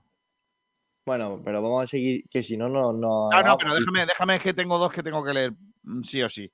Juan Ramón Triano que decía, ¡puaj! Ya ha salido el árbitro del Burgos Málaga, es Trujillo Suárez. Lo ha dicho bastante a las 12 y cuarto. Madre mía, Salvi, no estás en nada. Pero Kiko, es que lo hemos hablado a las 12 y 5. Claro, Hemos- que lo flipa, dice, tenido- ¿por qué Miguel Almendral ya no participa en el programa?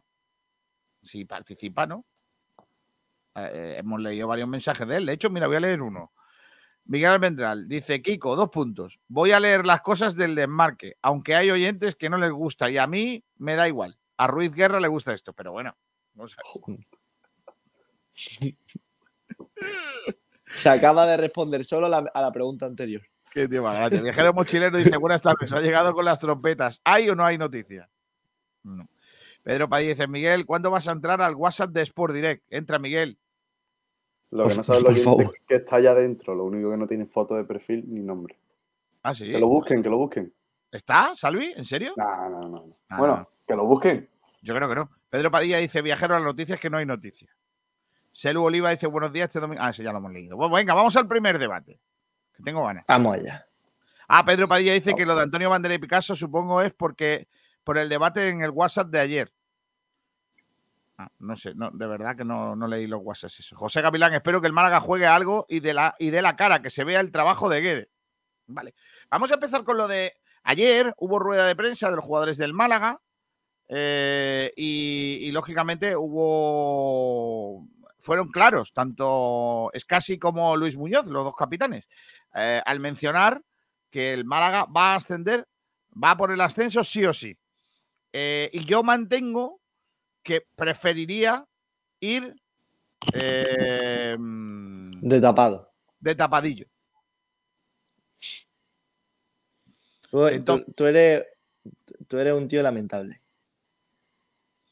Yo prefiero ir de tapadillo porque, mira, vamos a hacer, vamos a hacer, si queréis, hacemos una. un- yo te la voy a hacer la misma cuenta que hizo ayer por la noche Borja Aranda, que estuvimos hablando de este tema mientras echábamos unas partidillas.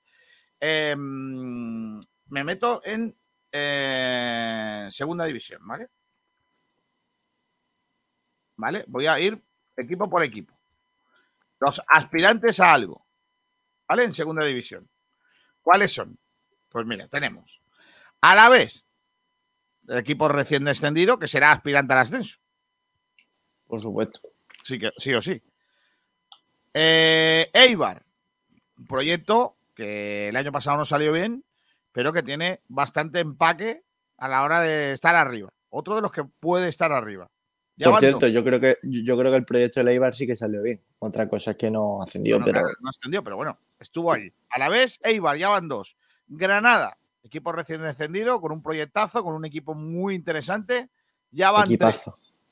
Equipazo. Levante, equipo recién descendido, con, eh, con pasta y con visos. Tiene un delantero nuevo que marca goles. Ese es otro, cuatro. Eh, ¿Qué más equipos están por ahí que van a hacer equipos interesantes para estar arriba? El Huesca. Es otro equipo que, Bueno, que bueno, a poco lo que- del a poco Huesca- que afine, va a estar luchando por la parte de arriba. Yo creo que lo del Huesca, el Huesca me transmite muchas dudas, muchas dudas del proyecto no. del Huesca. A mí no. A mí mucho. Eh, ¿quién, más, ¿Quién más se me olvida de todos esos que Por que cierto, estar- estamos hablando de que un Huesca que el año pasado quedó dos puestos por encima del Málaga, siendo recién de- descendido. Dos, tres puestos. No, no, sí, yo no digo que no, pero yo digo que al final son equipos que. que, sí, pero a ver, pero que, que- es que estamos hablando de cosas Tenerife distintas. el año pasado jugó fase de promoción. Las Palmas el año pasado jugó fase de promoción. Oye, ¿qué queréis que- que diga? Esos siete equipos están en, en- a la altura del Málaga. Y no es preferible estar a la chita. Se- se- que que se peleen entre ellos y nosotros ir a lo nuestro. ¿O es necesario descubrir cartas, ir a, eh, a ser equipo a batir? Pues yo creo que es mucho De mejor hecho- ser equipo de media la tabla y, y- y meterte arriba poco a poco. Ya está, yo es que lo veo así. De hecho, es que eh, yo no estoy de acuerdo contigo. Eh, has dicho que están a la altura del Málaga. Yo creo que es que no es que están a la altura, es que están por encima del Málaga por una sencilla razón. El Málaga del año pasado quedó en decimoctavo lugar y parte por debajo de todos. Desde el principio, me da igual los, los Pero fichajes. ya no solo por Eso eso, es No, no, no. Pero no, eso no, es engañarte, eso es No. engañarte, porque, porque la plantilla de este año no tiene nada que ver con la del año Es que pasado. son, el Málaga Pero- tiene un equipo pero me voy a explicar. nuevo. Me voy a Y explicar. hay equipo. El Málaga. Claro, Dale, sí, dale, sí, dale. sí, totalmente. Pero el Málaga parte desde ahí, desde el peor equipo que se salvó el año pasado. Y a partir de ahí hacia arriba. Ahora, estamos hablando de que el Málaga tiene que ser un aspirante. Aspirante no son solo los tres que bajan o los cuatro que más dinero tiene. Aspirante es el que puede estar en es, el que no, no que puede, el que debe estar en esa pelea. Y el Málaga, entre todos los nombres que has dicho, con el equipo que se está ha- haciendo y con lo que se quiere hacer, creo que hay que, y bueno, y por supuesto, con, todo lo que es el Málaga Club de Fútbol, el Málaga tiene que, no es que tenga que ser una, o sea, no es que pueda ser un aspirante, es que tiene que serlo. Y ir de tapado o no, eh, pues a mí sinceramente me da igual. El Málaga creo que hace bien en tener esa ambición, en decir por fin claro cuál es su objetivo y si al final de temporada eh, vemos el, eh, cuál es el resultado final, podremos eh, determinar si se ha hecho una buena o una mala temporada, si ha sido un fracaso o no. Dale. Es que el Málaga, yo creo que mm, el tema de que vayan eh, gritando a los cuatro vientos el, ascenso, el ascenso, el Málaga no se ha medido todavía con ningún equipo de segunda en, un ámbito de competición. Ha tenido la pretemporada, el equipo no sabe realmente cómo va a funcionar. Yo creo que quizás sí que se está precipitando un poco en, en que todos los jugadores, cierto que sí, que será el objetivo, pero es que eh, no se ha visto cuál es, cuál es el rendimiento del equipo en la competición. Eh, no has tenido una Pero- racha de partido, sé, yo creo que es un poco precipitado todo, todas esas declaraciones. Pero eso es obvio. Eso es obvio. Cuando una empresa se marca un objetivo, no sabe cómo eh, van a funcionar sus trabajadores, si va a llegar o no el dinero en cierta forma, si eh, ese proyecto que tiene eh, se va a poder determinar, pero tú tienes que tener siempre un objetivo. Y el objetivo del Málaga este año tiene que ser el ascenso. Con las herramientas que tiene, puede optar a ello. No digo que esté obligado a ello, pero puede optarlo porque tiene, creo, a mi juicio, No, no, si estoy una contigo que buena es el herramienta, objetivo. Que es el objetivo, pero, pero, y- pero a mí lo que no me vale es eh, ir de callado y después, pase lo que pase, aplaudir eh, al equipo porque se ha hecho eh, una buena temporada, quedando décimo o un décimo. pero es que eso puede, puede este jugar en tu, que puede jugar en tu contra también.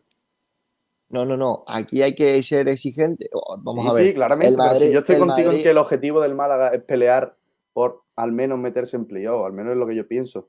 Pero eh, es la reiteración eh, de las declaraciones, porque tu objetivo puede ser uno y puedes tener unas declaraciones más cautas. Pero creo que quizá eh, la reiteración, que el objetivo del ascenso, vamos a ascender, este equipo está hecho para ascender, creo que puede ser un poco desmedido. ¿eh? Bueno, va- va- vamos a hacer una, una eh, pequeña. Hemos querido hacer una pequeña encuesta en el grupo de la radio, eh, en la comunidad Sport Direct de WhatsApp, en el que la gente nos ha mandado sus mensajes sobre qué cree que va a hacer el Málaga, ¿vale? Durante la temporada. Eh, vamos a empezar por el principio, claro, porque si no, no, no arde el puro. A ver. ¿Dónde están todos los audios? Que si yo tenía un montón. Aquí está, mira. Primero, este que vamos a escuchar. Venga, vamos allá. Ah, espérate, que si lo tengo silenciado es como que tiene un tío en Granada. A ver, allá va. Vamos. Bueno, buenas. Soy Javichu. Eh, ¿El Málaga se meterá en playoff? Bueno, Javichu que piensa que el Málaga se va a meter en los playoffs. Vamos allá. Otro más. Eh, buenas tardes, Kiko. Mi predicción para este año es que vamos a acabar entre el puesto 8 y el puesto 5 de la clasificación. Este no se moja mucho, Buenos Fran. días, compañeras y compañeros. Este año, si no quedamos entre los dos primeros, eh, volver a hacer el ridículo como le- ya lo hicimos el año pasado. Mía. Buenos días a todos. Yo creo que si el Málaga consigue algo más de, de ingreso y consiga cometer tres o cuatro fichajes más, podría quedar tra- tranquilamente entre el segundo y el quinto puesto. Buenos días. Este año vamos a quedar séptimo por detrás del Villarreal B. Vamos a jugar a los playoffs y va a ser el primer equipo en la historia de segunda división que sube siendo séptimo clasificado. Muy Qué buena grande. esa, ¿eh? Muy buena, ¿eh? Es buenísima esa, ¿eh? El girito. Se podía llamar eso, ¿eh? Claro, claro. O sea, eso es, eso es así. Bueno, pero no sería el primero, ¿eh? Porque el Barcelona B hace cinco o seis temporadas también estuvo en playoff y evidentemente no, no podía ascender y, y el séptimo tuvo que ir al Buenos playoff. Tengo otro por aquí. Tengo otro por aquí de No Diego. lo sé, no lo sé. Buenos días, compañeros. Yo creo que el Málaga va a quedar el sexto y vamos a subir en los playoffs de calle. Venga, arriba hacia Málaga. Gracias, Diego, eh, por habernos contado eso y darnos tu opinión. A ver si Cristian habla de eso también, a ver. Vamos, señores, que ya vamos por 61 participantes. Ah, vale, esto es que vamos ya por 61, ¿eh? A ver si, si. Es que, claro, hay tantos audios y no lo he podido escuchar. Eh, complicado. Bueno, pues nada, la gente que está optimista, pero del optimismo al realismo tiene, tiene que haber un camino, ¿no? Y yo creo que ayer los jugadores del Málaga em- evidenciaron un interés en, lanzar ese mensaje de que vamos a luchar por el ascenso. Y, yo sinceramente creo, llámame rácano, Ignacio, lo que quieras, eh, yo es que creo que es innecesario. Yo creo que es innecesario ponerse eh, el, el- no sé, el, marchamo, el, eh, el estigma de equipo que va por la liga. A mí no me parece innecesario, a mí me parece ser valiente, eh, marcarte un objetivo alto que debe estar acorde a lo que significa este club y a lo que y a la inversión que se está haciendo externamente e internamente y, y creo que es una obligación que el Málaga esté en primera división tarde o temprano. Evidentemente, si el, si no se consiguen los objetivos, y, pero si ha peleado hasta el final, eh, creo que todos vamos a ser los primeros en reconocer el trabajo, en aplaudir, porque el Málaga no está obligado a estar arriba, no es como la temporada que baja de primera división, pero eh, estamos hablando de un contexto similar. eh, Pero no crees, donde hay ¿no que crees que la propia, la propia afirmación de que vamos a por el ascenso ya obliga? Por supuesto. O sea, bueno, vamos a ver, no obliga, pero sí que te hace estar alerta y de, y decirte Vale, y, y cuando eh, llegue que una vas a intentarlo. racha, y cuando llegue una mala racha que llegará, ¿cómo le dices tú a la gente que el equipo en realidad no está hecho para ascender? Que, que el equipo está hecho para ir trabajando por el ascenso. Es que, Ya- es que a la gente, a la gente no le tienes que decir nada. Es decir, Pero Ignacio, el año pasado, si el año pasado el mensaje era mejorar el año anterior, y en cuanto el equipo estaba en una posición eh, que no era ni siquiera tan mala, porque te acuerdas que acuérdate que echaron a José Alberto cuando el equipo Sí, estando eh, estaba en décimo, una posición tranquila. Sí, pero echaron, eh, por- no podíamos estar con un hombre así. Eh, ¿Qué va a pasar Pero, a este año cuando el equipo no esté en posiciones de ascenso? ¿Qué va a pasar? La gente se va a A empezar a ver. poner nerviosa también en la Rosaleda, va a empezar a ver las críticas. Eh, pero la gente- la gente- de Manolo Agapar, yo diré que el entrenador no sé no, qué, no, no. el otro no sé cuánto, pero la y cuando te gente- dar cuenta, la gente le empieza a temblar las piernas y ya no salen las cosas. estamos hablando de un club profesional. Eh, si los jugadores profesionales que están no están capacitados para aguantar esa presión, no valen para ser futbolistas profesionales. Y que no, y por supuesto que no puedan firmar por Sí, un club como el Málaga. Sí, pero yo lo que creo que es que se puede, el objetivo se puede marcar sin gritarlo como lo está eh, haciendo el Málaga mediáticamente. Eh, ¿Quién te dice que el Tenerife no tenga un proyecto igual o mejor que el del Málaga? Pero tampoco está eh, soltando Seguro. por todos lados, eh, vamos a ascender, este equipo está hecho para ascender. Es que yo Pero creo que es innecesario. No te estoy diciendo que Mm. vaya a condicionar o no la temporada del Málaga, pero creo que es algo innecesario. Tú puedes confeccionar tu plantilla, tenemos una plantilla competitiva, evidentemente el objetivo del club, lo puedes decir, eh, creemos que tenemos una plantilla para luchar por estar arriba, pero eh, no sé, yo es lo que te digo, creo que lo veo desmedido, todo- Mm, a ver, todas esas yo es que-. Creo que no somos conscientes. El Málaga ahora mismo sigue administrado judicialmente, eh, tiene una, un dinero que le entra por el ayuntamiento de un millón y medio en concepto de patrocinio, tiene eh, lo de CVC hasta el año que viene. Si el Málaga no asciende este año, o el siguiente como mucho, Pero que es una nueva ruina. Es decir, sí. eh, volveríamos otra vez a lo de mm, uno de los límites salariales más bajos de segunda, no de a que no haya dinero. Si el, eh, lo que se está haciendo, como, no, como el Málaga no hacienda este año, Pero o es el que, Ignacio, siguiente a muy Ignacio, hay que recordar- hay que estamos recordar de otra dónde vez de vuelta. Pero hay que recordar la temporada de la que venimos. Pero a mí eso me da exactamente Sí, igual. que es yo sé que en algún momento hay que cambiar la visión, que no podemos estar en una mentalidad de perdedor toda, toda la vida del Málaga, pero que tampoco Es que hay, creo- que ser un- hay que ser- creo, hay que buscar el punto medio. Es que yo creo que si el que- Málaga no asciende este año, tanto como fracaso, no- Para no mí no sería un fracaso si yo creo que el equipo ha estado en la pelea y si lo ha intentado hasta el final. Eh, intentarlo hasta el final puede ser quedar un décimo a tres puntos o de séptimo a seis, pero estar ahí. Y el Málaga tiene que estar ahí. Y por supuesto, sí. todos los esfuerzos que se están eh, haciendo durante esta, durante esta temporada por parte de, sobre todo, las entidades eh, públicas y desde dentro del club, creo que están enfocados a ascender sí o sí esta temporada o la siguiente. Si el Málaga no asciende, estamos ante posiblemente uno de los últimos años del Málaga Club de Fútbol como, como club de fútbol. Y lo digo así, con el, dolor- con el mayor dolor de mi corazón, si no viene alguien externo a poner dinero. Entonces creo que los jugadores tienen que ser conscientes de lo que se juega el Málaga esta temporada y de, por supuesto, lo que es el Málaga Club de Fútbol, que es un equipo que debe ser en segunda división puntero y que tiene que eh, aspirar siempre a lo máximo. Y a mí me parece bien que los jugadores desde el primer momento se autoexijan y que cuando llegue un partido en mitad de temporada, y como bien ha dicho Kiko, pierdan dos partidos, que no sea ahí da igual y mirar al descenso a ver a cuánto estamos. No, no, no. Ahí da igual, no. Hemos perdido dos puntos y eh, hemos perdido seis puntos Pero, y ahora, y ahora, o sea, y ahora vamos a- y ahora estamos a no sé cuánto del segundo, del tercero o del no- sexto. No puedes hacer eso a nivel interno sin empezar, cuando no- ni ha empezado la temporada ni te has medido al nivel de la competición, ya a soltar, vamos a ascender, el equipo está hecho para Pero ascender. El Madrid y el Lo puede Barcelona. hacer que El Madrid Barcelona, que no, son, que no son comparables, pero tampoco se miden a los demás y siempre se ponen los, mayores obje- objetivos. Evidentemente, yo no puedo comparar al Madrid y al Barcelona con pero el Málaga. tampoco, tampoco es- están constantemente reiterando eh, el objetivo de ganar la liga porque se sobreentiende que se la van a pelear entre ellos. Pero a, a ver, a ellos le han preguntado, yo creo que no, no han Es que ni sacado le preguntan.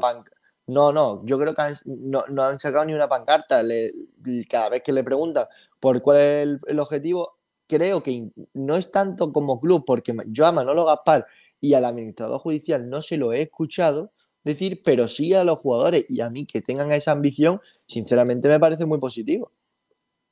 Yo no estoy de acuerdo. Es innecesario por todo, por todos lados. No le encuentro ningún. bueno, el único interés que le doy es que gente como tú, Ignacio, se flipe.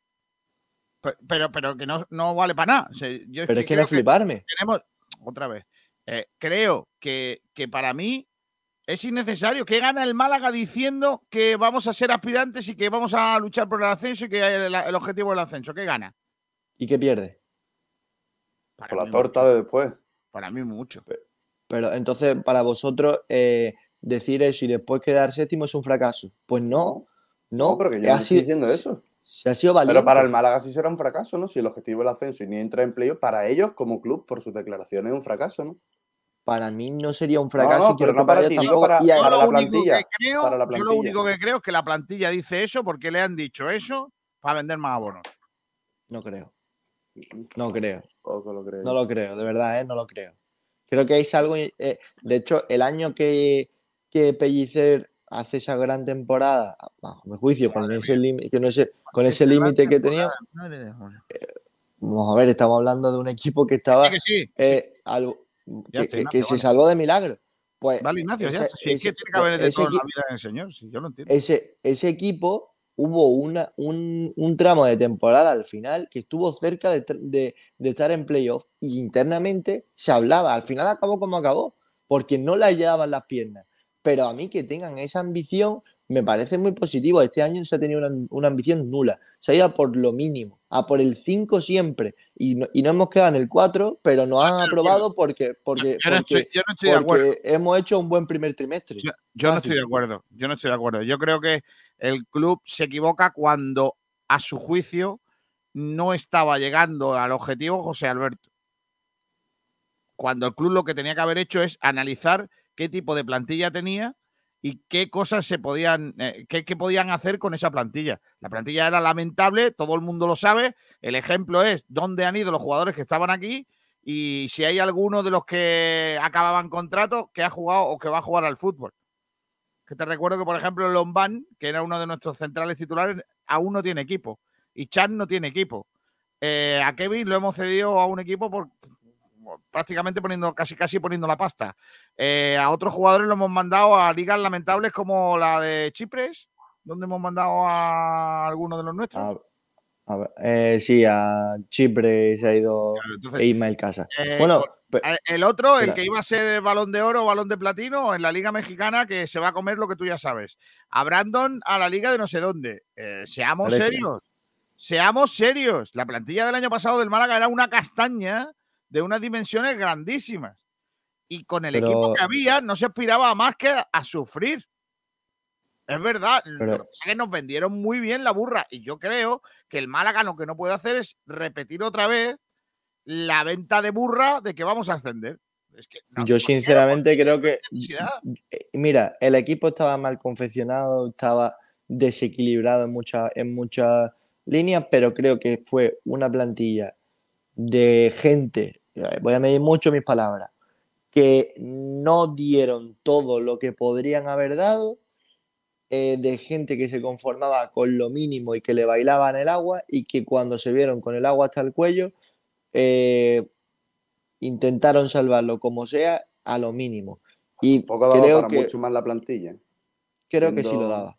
Yo creo, yo estoy convencido, porque ahora No, que yo te he es que que hablar, te he demostrado lo que, dónde están los jugadores que no están en la pero es plantilla. que hablar en, pasa- hablar en pasado es muy, muy, muy fácil. Pero ¿qué ha pasado si te estoy Muy hablando de anteayer Perdón. que cuando hemos cedido a los últimos jugadores del Málaga? Vamos a ver. eh, Paulino en, la pri- en el primer el tercio de la temporada era un jugador que tú pensabas de verdad que se iba a ir a, a México, por mucho que fuese un jugador totalmente individualista Pero que no Ignacio, si levantase ya hemos la tenido la cabeza. oportunidad de verlo, ya se puede analizar tal y como se ha dado la temporada. Si se ha visto que Pero no, creo que el equipo no daba que- para más. Sinceramente creo que ha pasado algo internamente, que los jugadores... Ah, ya estamos eh, internamente, vale, vale. Sí, es verdad, es verdad, pero, pero por una mala experiencia no significa Ignacio, que ahora tengas te que estar... entiendo, a- su- Yo te entiendo, Ignacio, pero no ganas un debate. Mira, si los oyentes te van a dar la razón o no. Si es que esto aquí es así. No, no, sí, Eh, lo- mira, los oyentes me darán palo. José Gavilán dice Miguel Almendral está baneado, correcto. Viajero Mochilezo, más de 100 mensajes en el grupo anoche, brutal. Rumbamor dice, uy, derrapando con la rumbaneta ya llegué. Buenas tardes. Eh, José Gavilán, el Levante es el favorito para subir, creo yo. Eh, Diego Aguilar, los equipos que ascendieron el año pasado no iban escondidos y decían abiertamente que su objetivo era el ascenso. Sí, pero no es lo mismo, no es lo mismo que le diga, que lo diga un equipo recién extendido, que lo diga la Almería, o, o- o como si lo dice ahora el Granada, que que lo diga el Málaga. No es lo mismo. Dice Miguel Almendral, José Gavilán, ese Almendral es lo peor, hazme caso. Correcto. Fran Villa, partido a partido y menos hablar. Lo importante es empezar bien y luego ya se verá. Sí, es que además, Ignacio, luego saldrá Guede a decir vamos a ir partido a partido.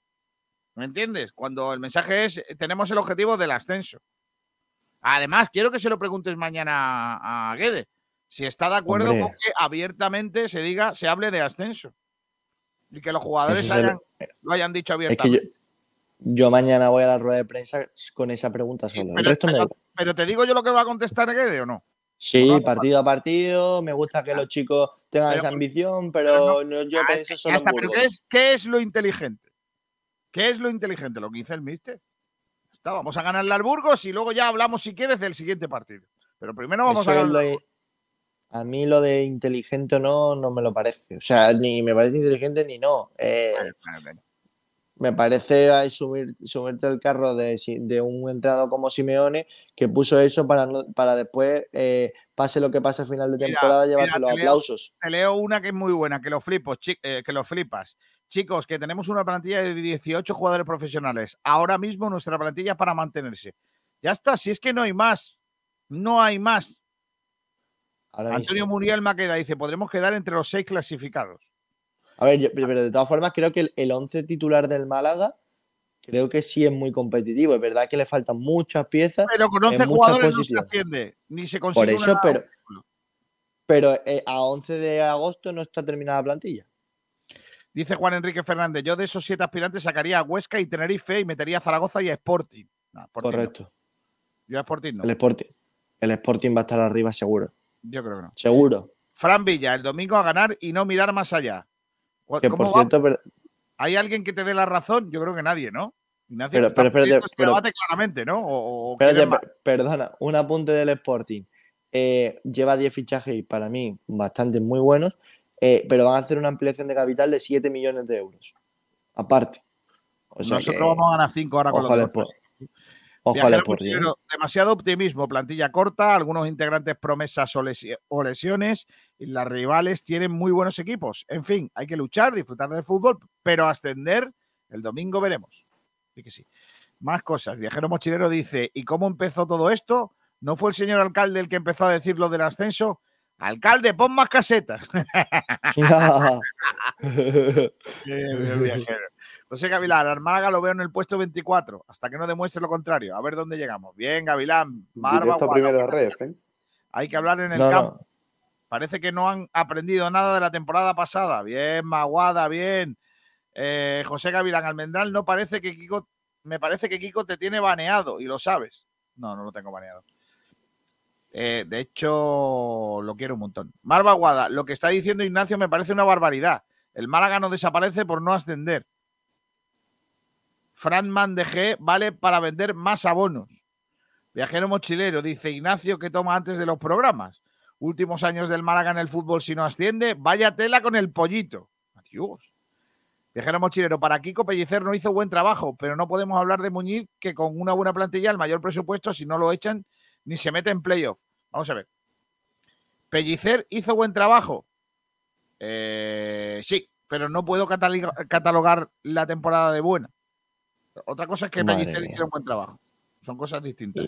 Hizo Y un Muñiz- y hizo una- Muñiz- Y Muñiz, por cierto, mm, lapidó entre Muñiz y Caminero, dilapidaron eh, la ayuda al descenso de.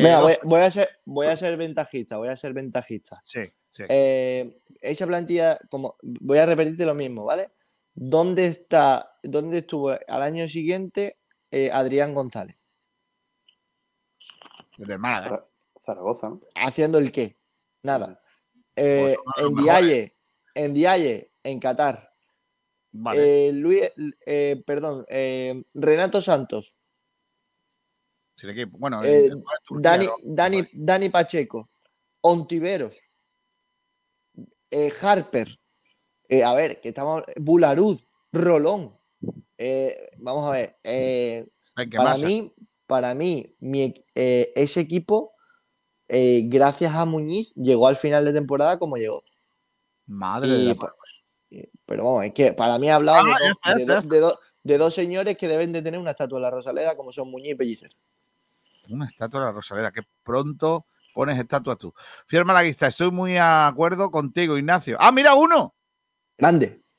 Manuel López, Joaquín Peiró, temporada 88, 98-99. Dos puntos, comillas. Hay que llegar a primavera bien colocados y en plena forma para dar el golpe en los últimos meses de competición. ¡Viva don Joaquín Peiró! A ese sí le hacía yo un monumento, no a esos hombrecillos que tú has dicho. Viajero mochilero, y ahora que hable el muchacho de la mesita de noche desordenada y papel higiénico, que también tengo para él. ¿Papel higiénico? Adiós. yo. Higiénico por ahí. Sí, soy, yo, ¿no? No, no, pero a ¿Tiene ver. un papel eh, higiénico ahí? No, no. No, no creo, ¿no? Eh, tengo Kleenex. Uy, ¡Ah, Kleenex al lado de la mesa de bueno. Madre mía, Salvi. No, hombre, no, No, no. guárdalo en un cajón, Salvi. Sí, Bueno, ahora la de los mocos. Por lo menos no usa un sí, calcetín, sí. como otro. Pero bueno, dice viajero mochilero. Kiko habla de mejor lateral izquierdo de la segunda división de la pasada temporada. Bien, bien, viajero Claro, mochilero, ese es otro que estaba en la plantilla, ¿eh? No se te olvide, ¿eh? Ese es otro. Sí, sí, Miguel ese otro dice, que. pues esa plantilla lamentable la hizo, venga, empieza por M y acaba por Anolo. Lo, lo, lo, lo, lo, lo, lo, lo, lo. Eduardo Meca, no creo que esté mal decir que el objetivo del Málaga es el ascenso. Siempre debe ser ese objetivo. Otra cosa será que se consiga o no. Bueno, ya llevamos dos que la. Escuché una entrevista a Juan Frank y dijo que hablan de ascenso porque es lo que hablan en el vestuario. Y si se habla ahí es porque no, ¿por qué no hacerlo en público? Tercero. Eduardo Meca vuelve otra vez y dice, si lo han hecho para crear ilusión no es un error. El error es, si se empieza a perder partido, empezar a putear y dejar de ir. Muchos malagueños son así. Viajero Cuarto. mochilero. Buen, no, es el mismo, leche. No, no, no, votos repetidos. Viajero mochilero dice, buen trabajo. No es lo mismo que buena temporada. No entiendo.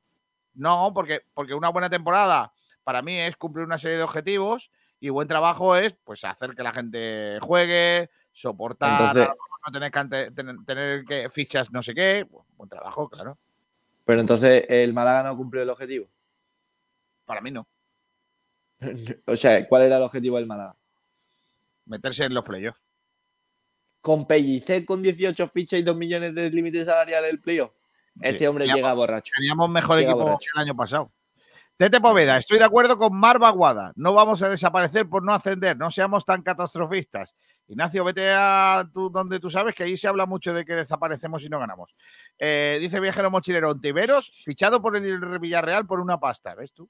José Méndez, que somos el Málaga, señores. Ya era hora de que cambiara el chip y se hable de ascenso en vez de medianías de salvar la temporada. Estoy con Ignacio. Cuarto. Antonio Muriel. Pellicer con la plantilla que le hicieron hizo buen trabajo. ¿Ves tú? Buen trabajo. Fiel malaguista. Ya sé. Yo, se la doy. aquí. Ah, yo se la doy. Eh, Joder, macho, intenta escribir fiel. Por lo que sea. Oye, aparece otra vez el chat este de amor busca adultos. Está bien, ¿eh? Uf. Pedro Padilla, estatua a los que renuevan el año, el abono año tras año. Eso sí, eso sí merecen una estatua. No, hombrecillos.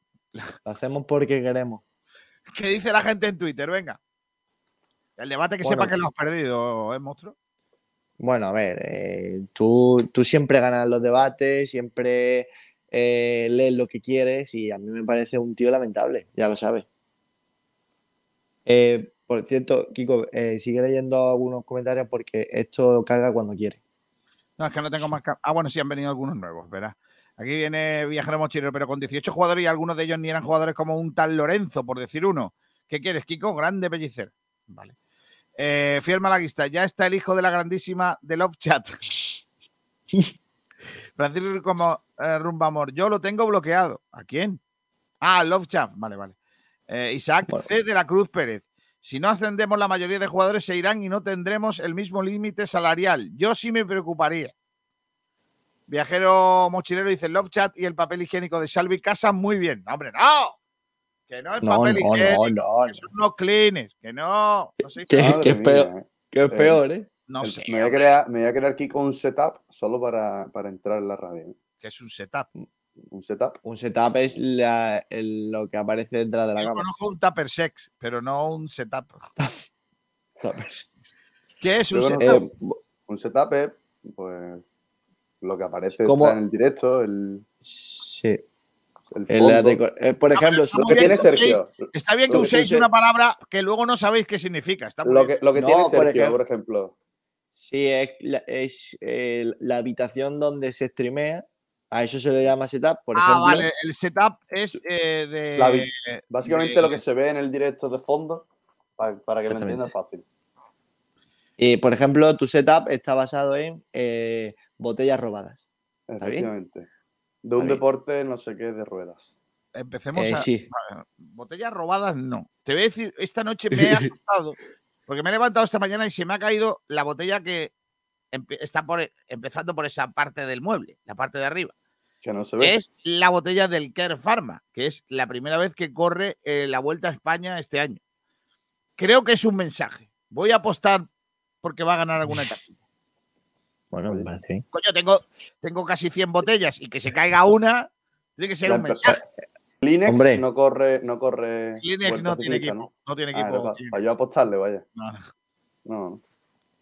No, no. Eh, me voy a quitar la cámara y voy, voy, voy a hacerlo con el móvil porque si no, no acabamos nunca. No, si quieres lo Eh, leo yo, ¿eh? Nada, no te preocupes, si es que Vale. se, se puede hacer aquí desde el móvil perfectamente. Venga, venga, venga, vamos. Bueno, pues repetimos eh, la pregunta que, que estábamos haciendo en nuestras redes sociales y es si- qué opinas de que la plantilla hable abiertamente de ascenso como objetivo de esta temporada. Eh, José Martínez dice, creo que es un arma de doble filo, porque la afición va a tener una expectativa igual, a, igual algo altas de cumplir y se harán notar si no ocurre. Eh, que lo flipa me parece bien si tuviésemos una plantilla para ascender, pero con solo 18 profesionales el objetivo es estar tranquilo en mitad de tabla. Y si al final estamos ahí arriba, eh, a ver si suena la flauta y nos metemos en el playoff. Pero sin eso, que, pero sin que sea eso el objetivo. Eh, ven que Massimo Muerte nos ha aceptado eh, con el tema de los árbitros. eh, coño, que llevan 20 minutos publicados a ver los becarios. Y eh, Antonio Luque dice, bueno, yo creo que eso es de cara a la afición. Así que estos son los comentarios que tenemos en, en Twitter. Y, y Pues tengo, tengo por aquí más. A ver. Eh, aquí está. Antonio Muriel Maqueda dice: Yo quisiera ver si Pellicer con esta plantilla Yo quería, yo quisiera ver a Pellicer con esta plantilla, grande Pellicer. Pues con esta qué plantilla. Pellicer no harían nada, ya os lo digo yo. Rafa eh, Quiroz Jiménez, mañana Campitos, ¿no? Uy, qué guapo los Campitos mañana. eh. Campito, campito, campito. Mañana hay Campito. Qué guapo, tío. Madre mía. Oh, Ah, eh. Normas, lo- la pongo desde aquí, ¿eh? Y, Venga. quiero que, por favor, mm, puedes poner en el móvil. El, la puedo- creo que lo puedo hacer yo. Espérate, lo voy a hacer. Voy a poner en el móvil de la, del grupo de redacción las normas para los campitos. Normas no estar borracho. para la realización de los campitos de esta temporada, para que todo el mundo lo sepa. Los, los participantes en el campito, los campitos, tienen que ponerlos antes de las 9 de la mañana del día del programa. Chico, eres, eres un Desde- iluso, ¿eh? La gente no madruga, ¿eh? No, no, no, no, no. Desde No. las 9 de la noche del día antes. Bien, bien. Tienen de Bueno, mira, 9 tiene de- 12 horas. de 9 de, de la noche a 9 de la noche. Ahora, si llega uno a las ¿Vale? 9 de la mañana. 4 de, si llega uno a las la 4 de la mañana. yo sospecho de que ese campito no está escrito con cordura. Campito, Campito que llegue más tarde no entra. Vale. Vale. Eh, te, te puedo hacer una sugerencia Sí. que, que creo que a la gente le puede gustar. Elegir un oyente al azar cada semana y que eh, haga un No te árbol. Y que re- Se me- represente a... Repítelo que no se te Sí. escucha nada. Que no, no, perdona. Que eh, elijamos a un oyente cada semana al Ah, azar sí. Vale. y que entre en los campitos. Porque siempre se dice que ellos tienen más Vale, pero- coherencia que nosotros y, además con razón. Pero lo hacemos por el, por el grupo, por el grupo de WhatsApp. El- me parece bien. a un, me a parece un bien. miembro del grupo de WhatsApp que ponga su campito. Su campito. Vale, perfecto. Y, pero por supuesto, de cara al público nadie va a saber cuál es el suyo para que puedan votar Claro que- todo Claro, claro. sin. A ver, a ver si el que diseña los campitos por casualidad no pone al mío siempre en nivel el, en el, el primero. Que ya la gente sabía que el uno era el mío. Que los mezcla. Claro. Claro, No claro. se vale. Pues hasta mañana, Campitos. Ay, mamá mía. Miguel Almendra dice: Love Chat, nuevo consejero del Málaga. Pero bueno, No, no, no, no, no. Hashtag Club Chat La Rosaleda, dice el club de fan de Miguel Almendal. Boquerón Andaluz dice, mañana campitos, ¿no? Oh, madre mía, ¿cómo estáis con los campitos? eh? Viajero Mochilero dice, un setup es lo de Sergio, todo un profesional. Vale. Cristian Ruiz, delantero Love Chat. Busco equipo para mejorar en la, magi- en la página para colocar a Chavarría. Madre mía. Oye, pues no estaría mal una aplicación para buscar futbolistas. De hecho, existe, Kiko. Si no, se llama Transfermar, ¿no? No, no, para buscar, para buscar trabajo, dice. Bueno, Sí. trabajo, sí, sí existe. Ah, Eh, existe. Sí, ahora mismo no recuerdo el nombre, pero Ah, creo pues que tienes que pagar una especie de suscripción y te salen ofertas estilo se busca jugador joven eh, Por para cierto. la segunda liga de Chipre y te escribe a la oferta. Pues, tiene una entrevista, ¿eh, Salvi? ¿Qué? Que tiene una entrevista eso, ¿eh? Está guapo. Pues a ver si me informo del, del nombre, pero creo que además es relativamente conocida. Eh, Dime. sí. No, iba a decir que creo que Salvi tenía un temita y creo que se nos ha pasado de largo. No, espérate, que, que hay tiempo. Espérate, déjame que te lea esto. Miguel Almendra dice, arroba Almendra, el club de fan oficial, compro. Viajero mochilero dice, Kiko, hay demasiada holgura en las puertas de tu mueble. Deberías ajustar las bisagras. ¿Cómo lo sabe? ¿Cómo? Pero ¿cómo, cómo sabes que hay demasiada holgura en la puerta del mueble? Madre mía. no es que aquí nada. tienen gente muy especializada. Viajero que se dedica al mueble o, o a qué se dedica. Dice Miguel Almendral, ¿para cuando Umbro, para cuando Umbro sacando la camiseta Love Chat? Madre mía, ¿Umbro? Tiene que haber Umbro. Viajero mochilero, Mira. Love Chat podría ser el nuevo patrocinador del Málaga. Bueno, no, con que gaste algo de dinero aquí en la radio ya es bastante. Fiel malaguista, es que estoy almorzando y me cuesta.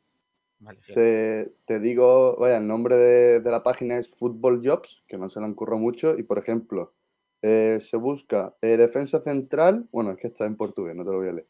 Eh, centrocampista organizador con llegada y delantero centro, nivel tercera división preferente para subir a tercera. En este caso, en división de no. Por ejemplo, también Guatemala está en portugués, avanzados para primera división na Guatemala, Honduras y El Salvador.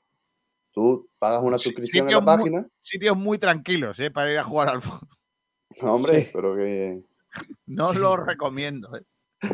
Como, como sitios para jugar al fútbol, tranquilos, tranquilos no van a ser, ¿eh? ya os lo digo. Dice No, no. Miguel Almendral, los que están en los chats son chatis. Madre mía. Antonio Muriel Maqueda, señores, que no se ha cerrado la plantilla todavía, joder, ¿ves tú? Viajero mochilero, campitos, campitos, campitos. La que le liarán todos estos pollitos. Madre mía.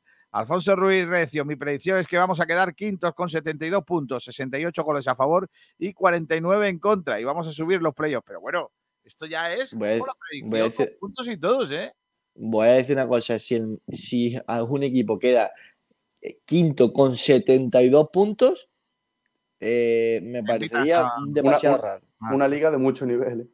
Viajero Claro, dice, liga- Kiko, que ese, eso que te dice el muchacho ya te lo propuse yo. Pues vale, viajero, para ti el tanto. Pedro Padilla, me parece bien, así la moral de todos, empezando por jugadores, estará alta. De otra manera, hagan lo que hagan ellos, le darán por bueno comparando la última temporada. Eh, Miguel Almendral dice: Hola, Alfonso Ruiz Recio, el número de la 11 de esta noche, por favor. También dice Tinderfoot. Ese estaría guapo, ¿eh? Tinderfoot. Eh, viajero mochilero, Kiko se ve mucha raja entre puerta y puerta. Si tú ves rajas donde no debería, mochilero, también te lo digo. ¿eh? No, no, no, no, no, no. Joder. Ah, que hay mucho espacio entre puerta y puerta. Claro. También te digo que teniendo en cuenta que lo monté yo, Hay, poco, hay poco. llamé, llamé a José Alberto, pero no quiso venir. No quisiste pagar esos, esos, esos 80 euros, ¿no? No, no, no. Yo llamé, yo lo compré en el sitio ese donde trabajaba José Alberto y lo monté Sí. yo con mi Ahora, un día de esto, Kiko, te haces viral porque se te cae el mueble en lo alto. ¿Qué? Ah, no, está bien, está bien. Ahora, como le pongas otra cantimplora de esas de. ¿Qué cantimplora? ¿Pero qué cantimplora? Ciclismo, ¿Pero qué ciclismo. cantimplora? Madre mía. Ahora lo que tengo que pasar yo con vosotros, ¿eh? Puede ser esto, ¿eh? Mira lo que tengo aquí, niño. Uf, qué partidazos me he echado yo en el barco, niño. Madre mía. Claro, yo en el barco estaba a lo mío, a, a lo que no puedo hacer en el día a día. Dice Viajero Mochero Kiko, las bisagras tienen unos tornillos que si los aprietas se ajustan a la puerta, es muy fácil. ¿Me quieres dejar a mí, que no estoy yo ahora para bricolaje? Temita de Salvi Aguilar. Pues, Ya creo que he pasado. cree- eh, supongo que límites salariales, ¿no? O Sí. hablamos de los cambios de norma. Límites No, a salariales ver, primero, es ¿no? que. Sí, es que. eh, bueno, dale, dale con los cambios, porque en lo de los límites salariales íbamos a comparar cuáles son los equipos eh, de las últimas cinco temporadas que habían ascendido, qué límite salarial tenía, para compararlo un poco con el Málaga. Eh, y si podría estar al ascenso. Si quieres decirlo rápido y después darle a lo de los árbitros. Pues perfecto, pues como dice Ignacio, hemos repasado las últimas cinco temporadas. Empezamos con la 2017-2018, una temporada en la que los ascensos fueron, en este orden, Rayo Vallecano, Huesca y Valladolid. El Rayo con un límite salarial de 8,3 millones, eh, siendo el, bueno, el sexto eh, con mayor límite salarial de esa temporada. Luego el Huesca con 5,3 millones y el Valladolid con 6,2 destacar de esta temporada que el Huesca, con 5,3 millones, era el decimoctavo equipo con mayor límite salarial, tenía 17 equipos con más límite y, y ascendió.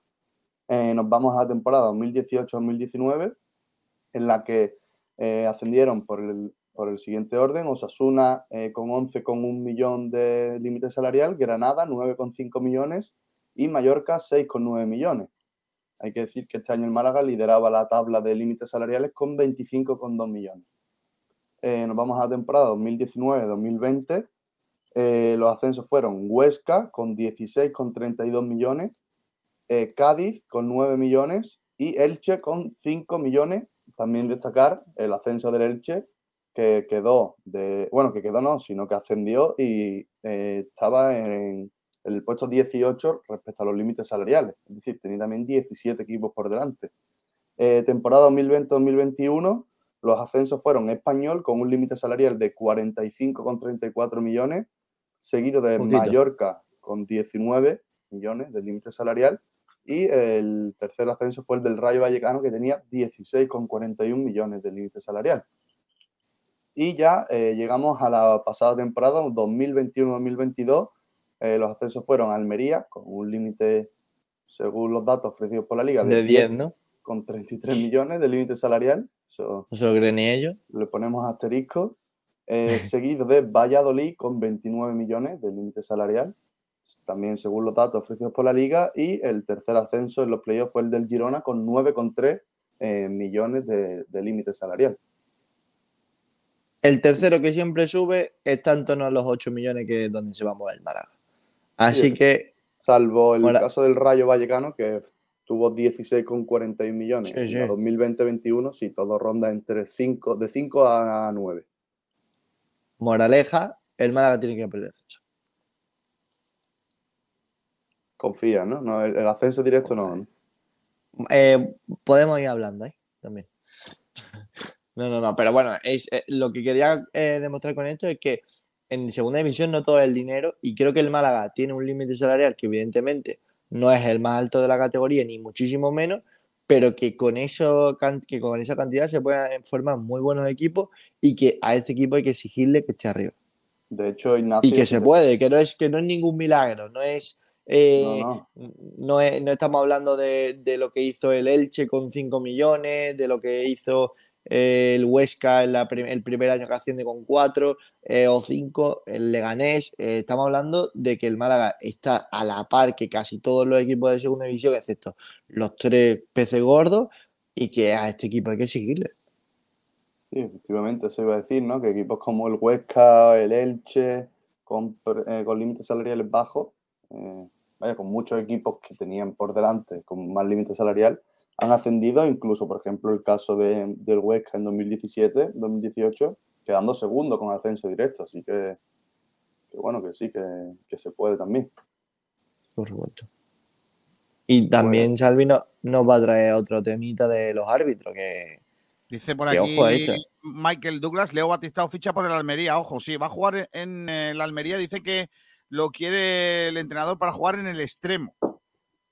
Por cierto, noticia que nos ha contado Borja Aranda hace un momentito. En, en Vallecas se habla de Pozo. Eh, resulta que Iraola le ha dicho a Pozo que si se quiere quedar, que se quede, pero que no va a contar con minutos. Así que está en la decisión de Pozo el salir eh, cedido o no. El Rayo Vallecano no quiere venderle. Sería una cesión, en todo caso. Así que está en lo del jugador, en quedarse en el Rayo eh, o eh, irse cedido. Porque Iraola ya le ha dicho que tiene a dos jugadores por delante eh, en su puesto y que va a ser el tercero en discordia y que lo normal es que no juegue. Eso quiere decir que tendrá que decidirse, decidirse perdón, el futbolista en qué quiere hacer. Si quiere participar del fútbol o dedicarse a la contemplación. Eh, Eh, hay que recordar que tiene por delante a Trejo y a Enteca, que Correcto. son dos jugadores muy, muy, muy importantes.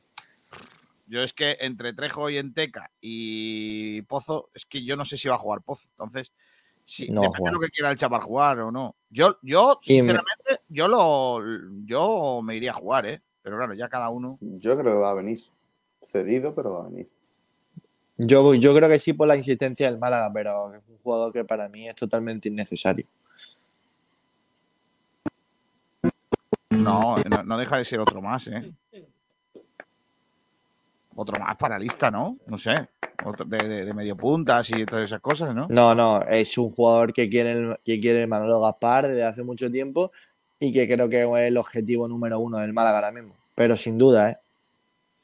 ¿Pozo es uno de los que grabó la el anuncio de las natillas cuando estaba en el City? ¿O ese es otro? Sí, ¿no? Mm, Creo que sí, sí, creo que sí. Y el otro, ¿quién era? Del Girona, ¿no? En su día. Ya tuvimos, ya tuvimos a uno que hacía anuncios de las natillas, que era caminero. El Málaga está acostumbrado a fichar gente de las natillas. Podría fichar. Le falta Ronaldinho, ¿no? Ronaldinho. Claro. Sergio, Brugue- eh, Sergio Bruguera. Sergio Bruguera. También hizo el anuncio de las natillas. ¿Quién hacía Pues- los anuncios de las natillas? Sí, que sí, que yo voy a buscarlo. Eh, tú, cuéntame lo de las nuevas normas arbitrales para, bueno, o lo que se ha hablado de cara a la Pues- temporada. Pues sí, Kiko, esta pretemporada también pues ha habido tiempo para los árbitros. Medina Cantalejo ha comparecido públicamente en dos ocasiones. Eh, ha habido seminarios en los que se han modificado pues, ciertos aspectos de cara a la siguiente temporada. Eh, en este caso, pues son modificaciones relacionadas con la IFAP, que es quien redacta el reglamento arbitral. Y bueno, empezamos por- con un cambio que, bueno, esto hay que cogerlo con pinza y es que eh, se cambia el máximo de suplentes de 12, que era lo permitido hasta el momento, a un total de 15.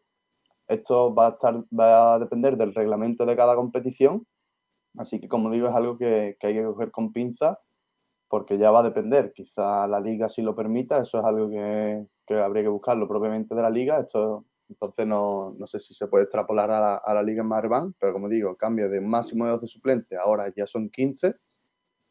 Eh, luego, otro, otro cambio que es insignificante al aficionado, pero que bueno, que está ahí también, es que eh, se recoge la posibilidad de amonestar y expulsar a los jugadores y a, los, y a los miembros del cuerpo técnico en la tanda de penalti. Es algo que se podía hacer, bueno, que se hacía de hecho, pero que el reglamento como tal eh, no lo contemplaba a nivel de redacción, pero es algo que sí se ha recogido en esta edición. Eh, otro de los cambios es el fuera de juego, lo vamos a dejar para lo último porque es lo que más jugo tiene. Eh, También destacar, eh, en relación al tiempo efectivo de juego, el propio Luis Medina Cantalejo en su comparecencia dejó declaraciones como que no va a ser descabellado ver descuentos de hasta 15 minutos. Se, ha, se ha hecho especial hincapié en los árbitros pues de que se recupere todo el tiempo efectivo de juego, eh, que se añada y, y, bueno, sobre todo también esas pérdidas al final de, de los partidos. Esto pues, puede dar lugar a descuentos desde 6 minutos pues, hasta 15, bueno, de- en- dependiendo también de la situación de partido, el resultado, el tiempo que se haya perdido, etcétera. Y eh, también destacar las declaraciones o la- el hincapié que ha hecho eh, Luis Medina Cantalejo eh, con respecto a los penaltis. Es una línea que mantiene respecto a la temporada pasada. Y Ya- perdona, perdona Salvi, eh, que te corte, también se va a hacer mayor hincapié em, y se va a, a sancionar mucho más a, esa- a esos jugadores que pierdan tiempo de manera descarada en los últimos minutos, ¿no? Según he Sí, podido es- leer. Sí, sí, especial hincapié en esas pérdidas de tiempo al final del partido también.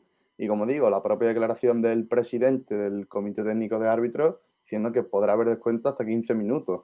Esto quiere decir que, por lo que parece, se va a hacer hincapié en recuperar ese tiempo, algo que puede salir muy bien, pero que luego esperemos que no encontremos descuentos muy justos en partidos en los que también se haya perdido tiempo. Es decir, que no nos encontremos un partido eh, que se pierda mucho tiempo y añadan 5 y otro en el que se pierda el mismo y se añadan 12 porque eso ahí es Claro. cuando va a, va a llegar la polémica.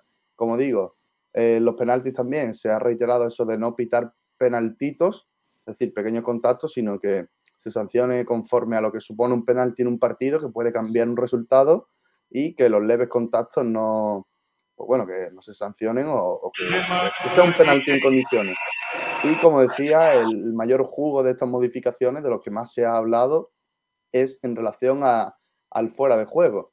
Eh, básicamente eh, no se ha modificado lo que es la redacción de la norma, pero sí se han dado directrices por parte de la IFAP, que como Ujú. digo es quien redacta la, la norma, a la hora de interpretar el fuera de juego, básicamente con el tema de habilitar la posición o no. Para poner un ejemplo claro, que creo que se viene a la cabeza a todo el mundo, es el, ejemplo de Eric García y lo que dice eh, pues la IFAP en, lo que, en la circular que, que ha emitido la Federación Española, eh, pues que no es infracción de fuera de juego si el defensor va a jugar la pelota, tiene tiempo y opción para jugarlo y lo hace de forma controlada y no forzada. Eh, es decir, eh, si el jugador controla la pelota, está en posesión de ella, eh, ti- tiene un control cómodo, pero se le va el control para atrás, en este caso, por mucho que el atacante esté en posición de fuera de juego, no sería infracción. El, cambio a la hora de interpretar esto es si ese control se hace condicionado por un delantero que está muy cerca, eh, un, despeje muy, o sea, un, toque muy cercano al, al jugador, es decir, que no controle la pelota eh, voluntariamente. Eh, es la- el cambio que se hace en respecto a, eh, a la interpretación. Esto el problema es que va a quedar Me también. lo, me lo resumes, ese último cambio. Eh, A ver. A, a mí ese me parece muy bien. ¿eh? Sí, te lo resumo que básicamente si, por ejemplo, eh, bueno, eh, te digo, lo que ha considerado la IFAP para considerar si habilita o no son la distancia a la que se juega la pelota, la velocidad de esta, la trayectoria. Eh, esto básicamente, Kiko, eh, un balón, un despeje de cabeza, eh, si el defensa despeja y no tiene rivales a su alrededor y no está condicionado por ellos y lo hace eh, queriendo, pues toca el balón con la cabeza y va a un jugador que está en posición, lo habilita, es decir, no es fuera de juego. Sin embargo, si ese remate de cabeza es intencionado, pero está condicionado por un jugador que está en posición de fuera de juego, eh, ya se no ha controlado el balón de manera cómoda, por decirlo de alguna manera, entonces ya sí que sería fuera de juego. La diferencia es pues, que el jugador controle o no de manera cómoda, digamos, o no. Bueno, son las 2 de la tarde, tenemos que ir cerrando, pero tengo un montón de cosas que poneros por aquí. Así que iros preparando la recta final, Ignacio, porque tengo, tengo cosas guapas que poneros. Por ejemplo, te voy a poner los goles de ayer del Marbella, que jugó partido eh, de pretemporada, el equipo de tercera división, con eh, victoria ante el Saler. Eh, allá va, venga, pongo los goles que nos ha enviado el Marbella Fútbol Club. El primero de Valero, en el minuto 44, el 0-1. Y ven la jugada la parte derecha y desde el punto de penalti prácticamente marca Valero. El segundo fue de penalti, minuto 61, 0-2. También obra de Valero. Este es el tercero de Dago en el minuto 70. Rompe la espalda de la defensa. Se queda mano a mano con el portero. Pase de muerte y gol de Dago. El tercero. el definitivo, creo que el cuarto gol del partido es de Juanpe, minuto 86. La pifian en la salida de balón se queda Juanpe mano a mano con el portero, le hace una vaselina que estaba adelantado prácticamente en la línea de frontal del área. Así que el 0-4, ya he dicho que ayer el eh, Palo perdió los penaltis ante Lucán y que el eh, juvenil del Málaga, el División de Honor del Málaga, le ganó al Rincón por 0 goles a 2. Por cierto, el juvenil del Málaga que ayer volvió a jugar con camiseta Nike y además no fue ni siquiera la del año pasado, fue la de hace dos años. La de la raya esa que tiene una raya así como un relámpago. Pues esa.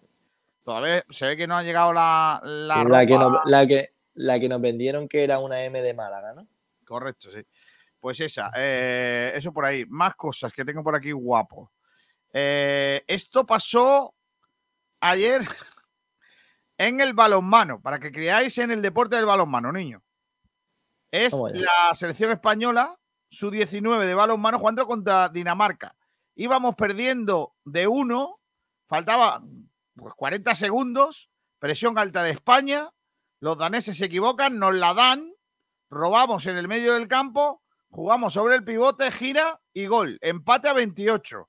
Ellos le quedan, eh, nada, 18 segundos. Sacan de centro. España presión elevada otra vez.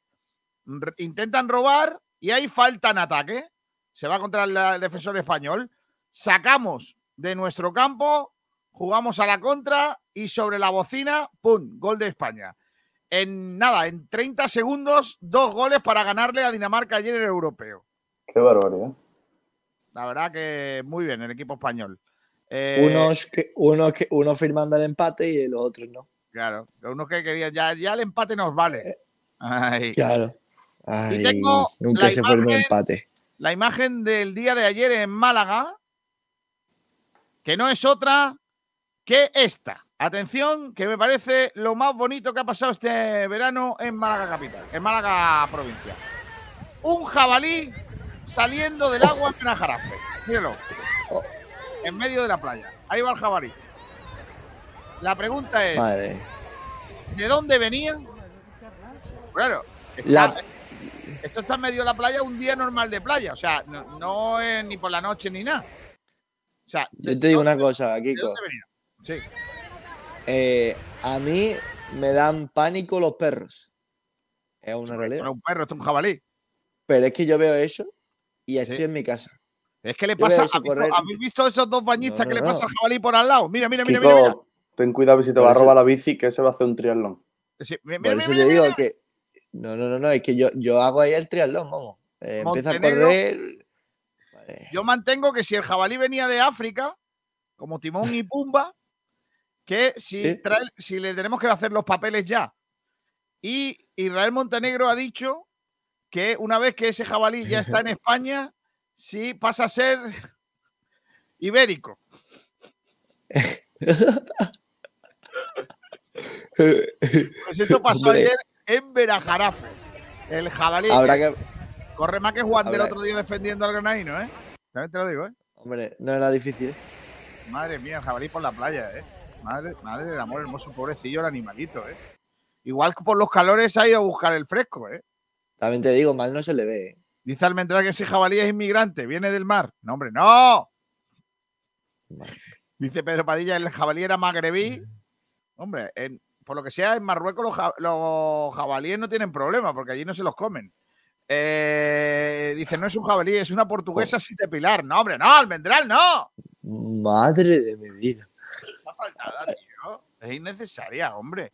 Y para terminar hoy, voy a poner un vídeo, aun a riesgo de que nos castiguen los derechos de imagen o yo qué sé, ¿Que ha, ha editado, que sí, que lo harán, ha editado un malagueño malaguista que está Entonces, chulo. Sí, hombre, lo ha editado él, pues hay que ponerlo. Es muy guapo, ¿eh? El vídeo, ¿eh? Ahí está. Con imágenes de la Rosaleda, con imágenes de Málaga. Ah, bueno, bueno, eso, bueno, eh, bueno, con bueno. eso terminamos. Una, una gozada. Es tremendo. Es tremendo. Hasta, hasta mañana, Ignacio Pérez. Hasta mañana, Salvi. Hasta luego. Y me voy a quedar para verlo, ¿eh? Ah, sí, claro. Adiós a todos. Mañana. Adiós. Van a castigar, ¿eh? Seguro. Yo adivino el parpadeo de las luces que a lo lejos van marcando mi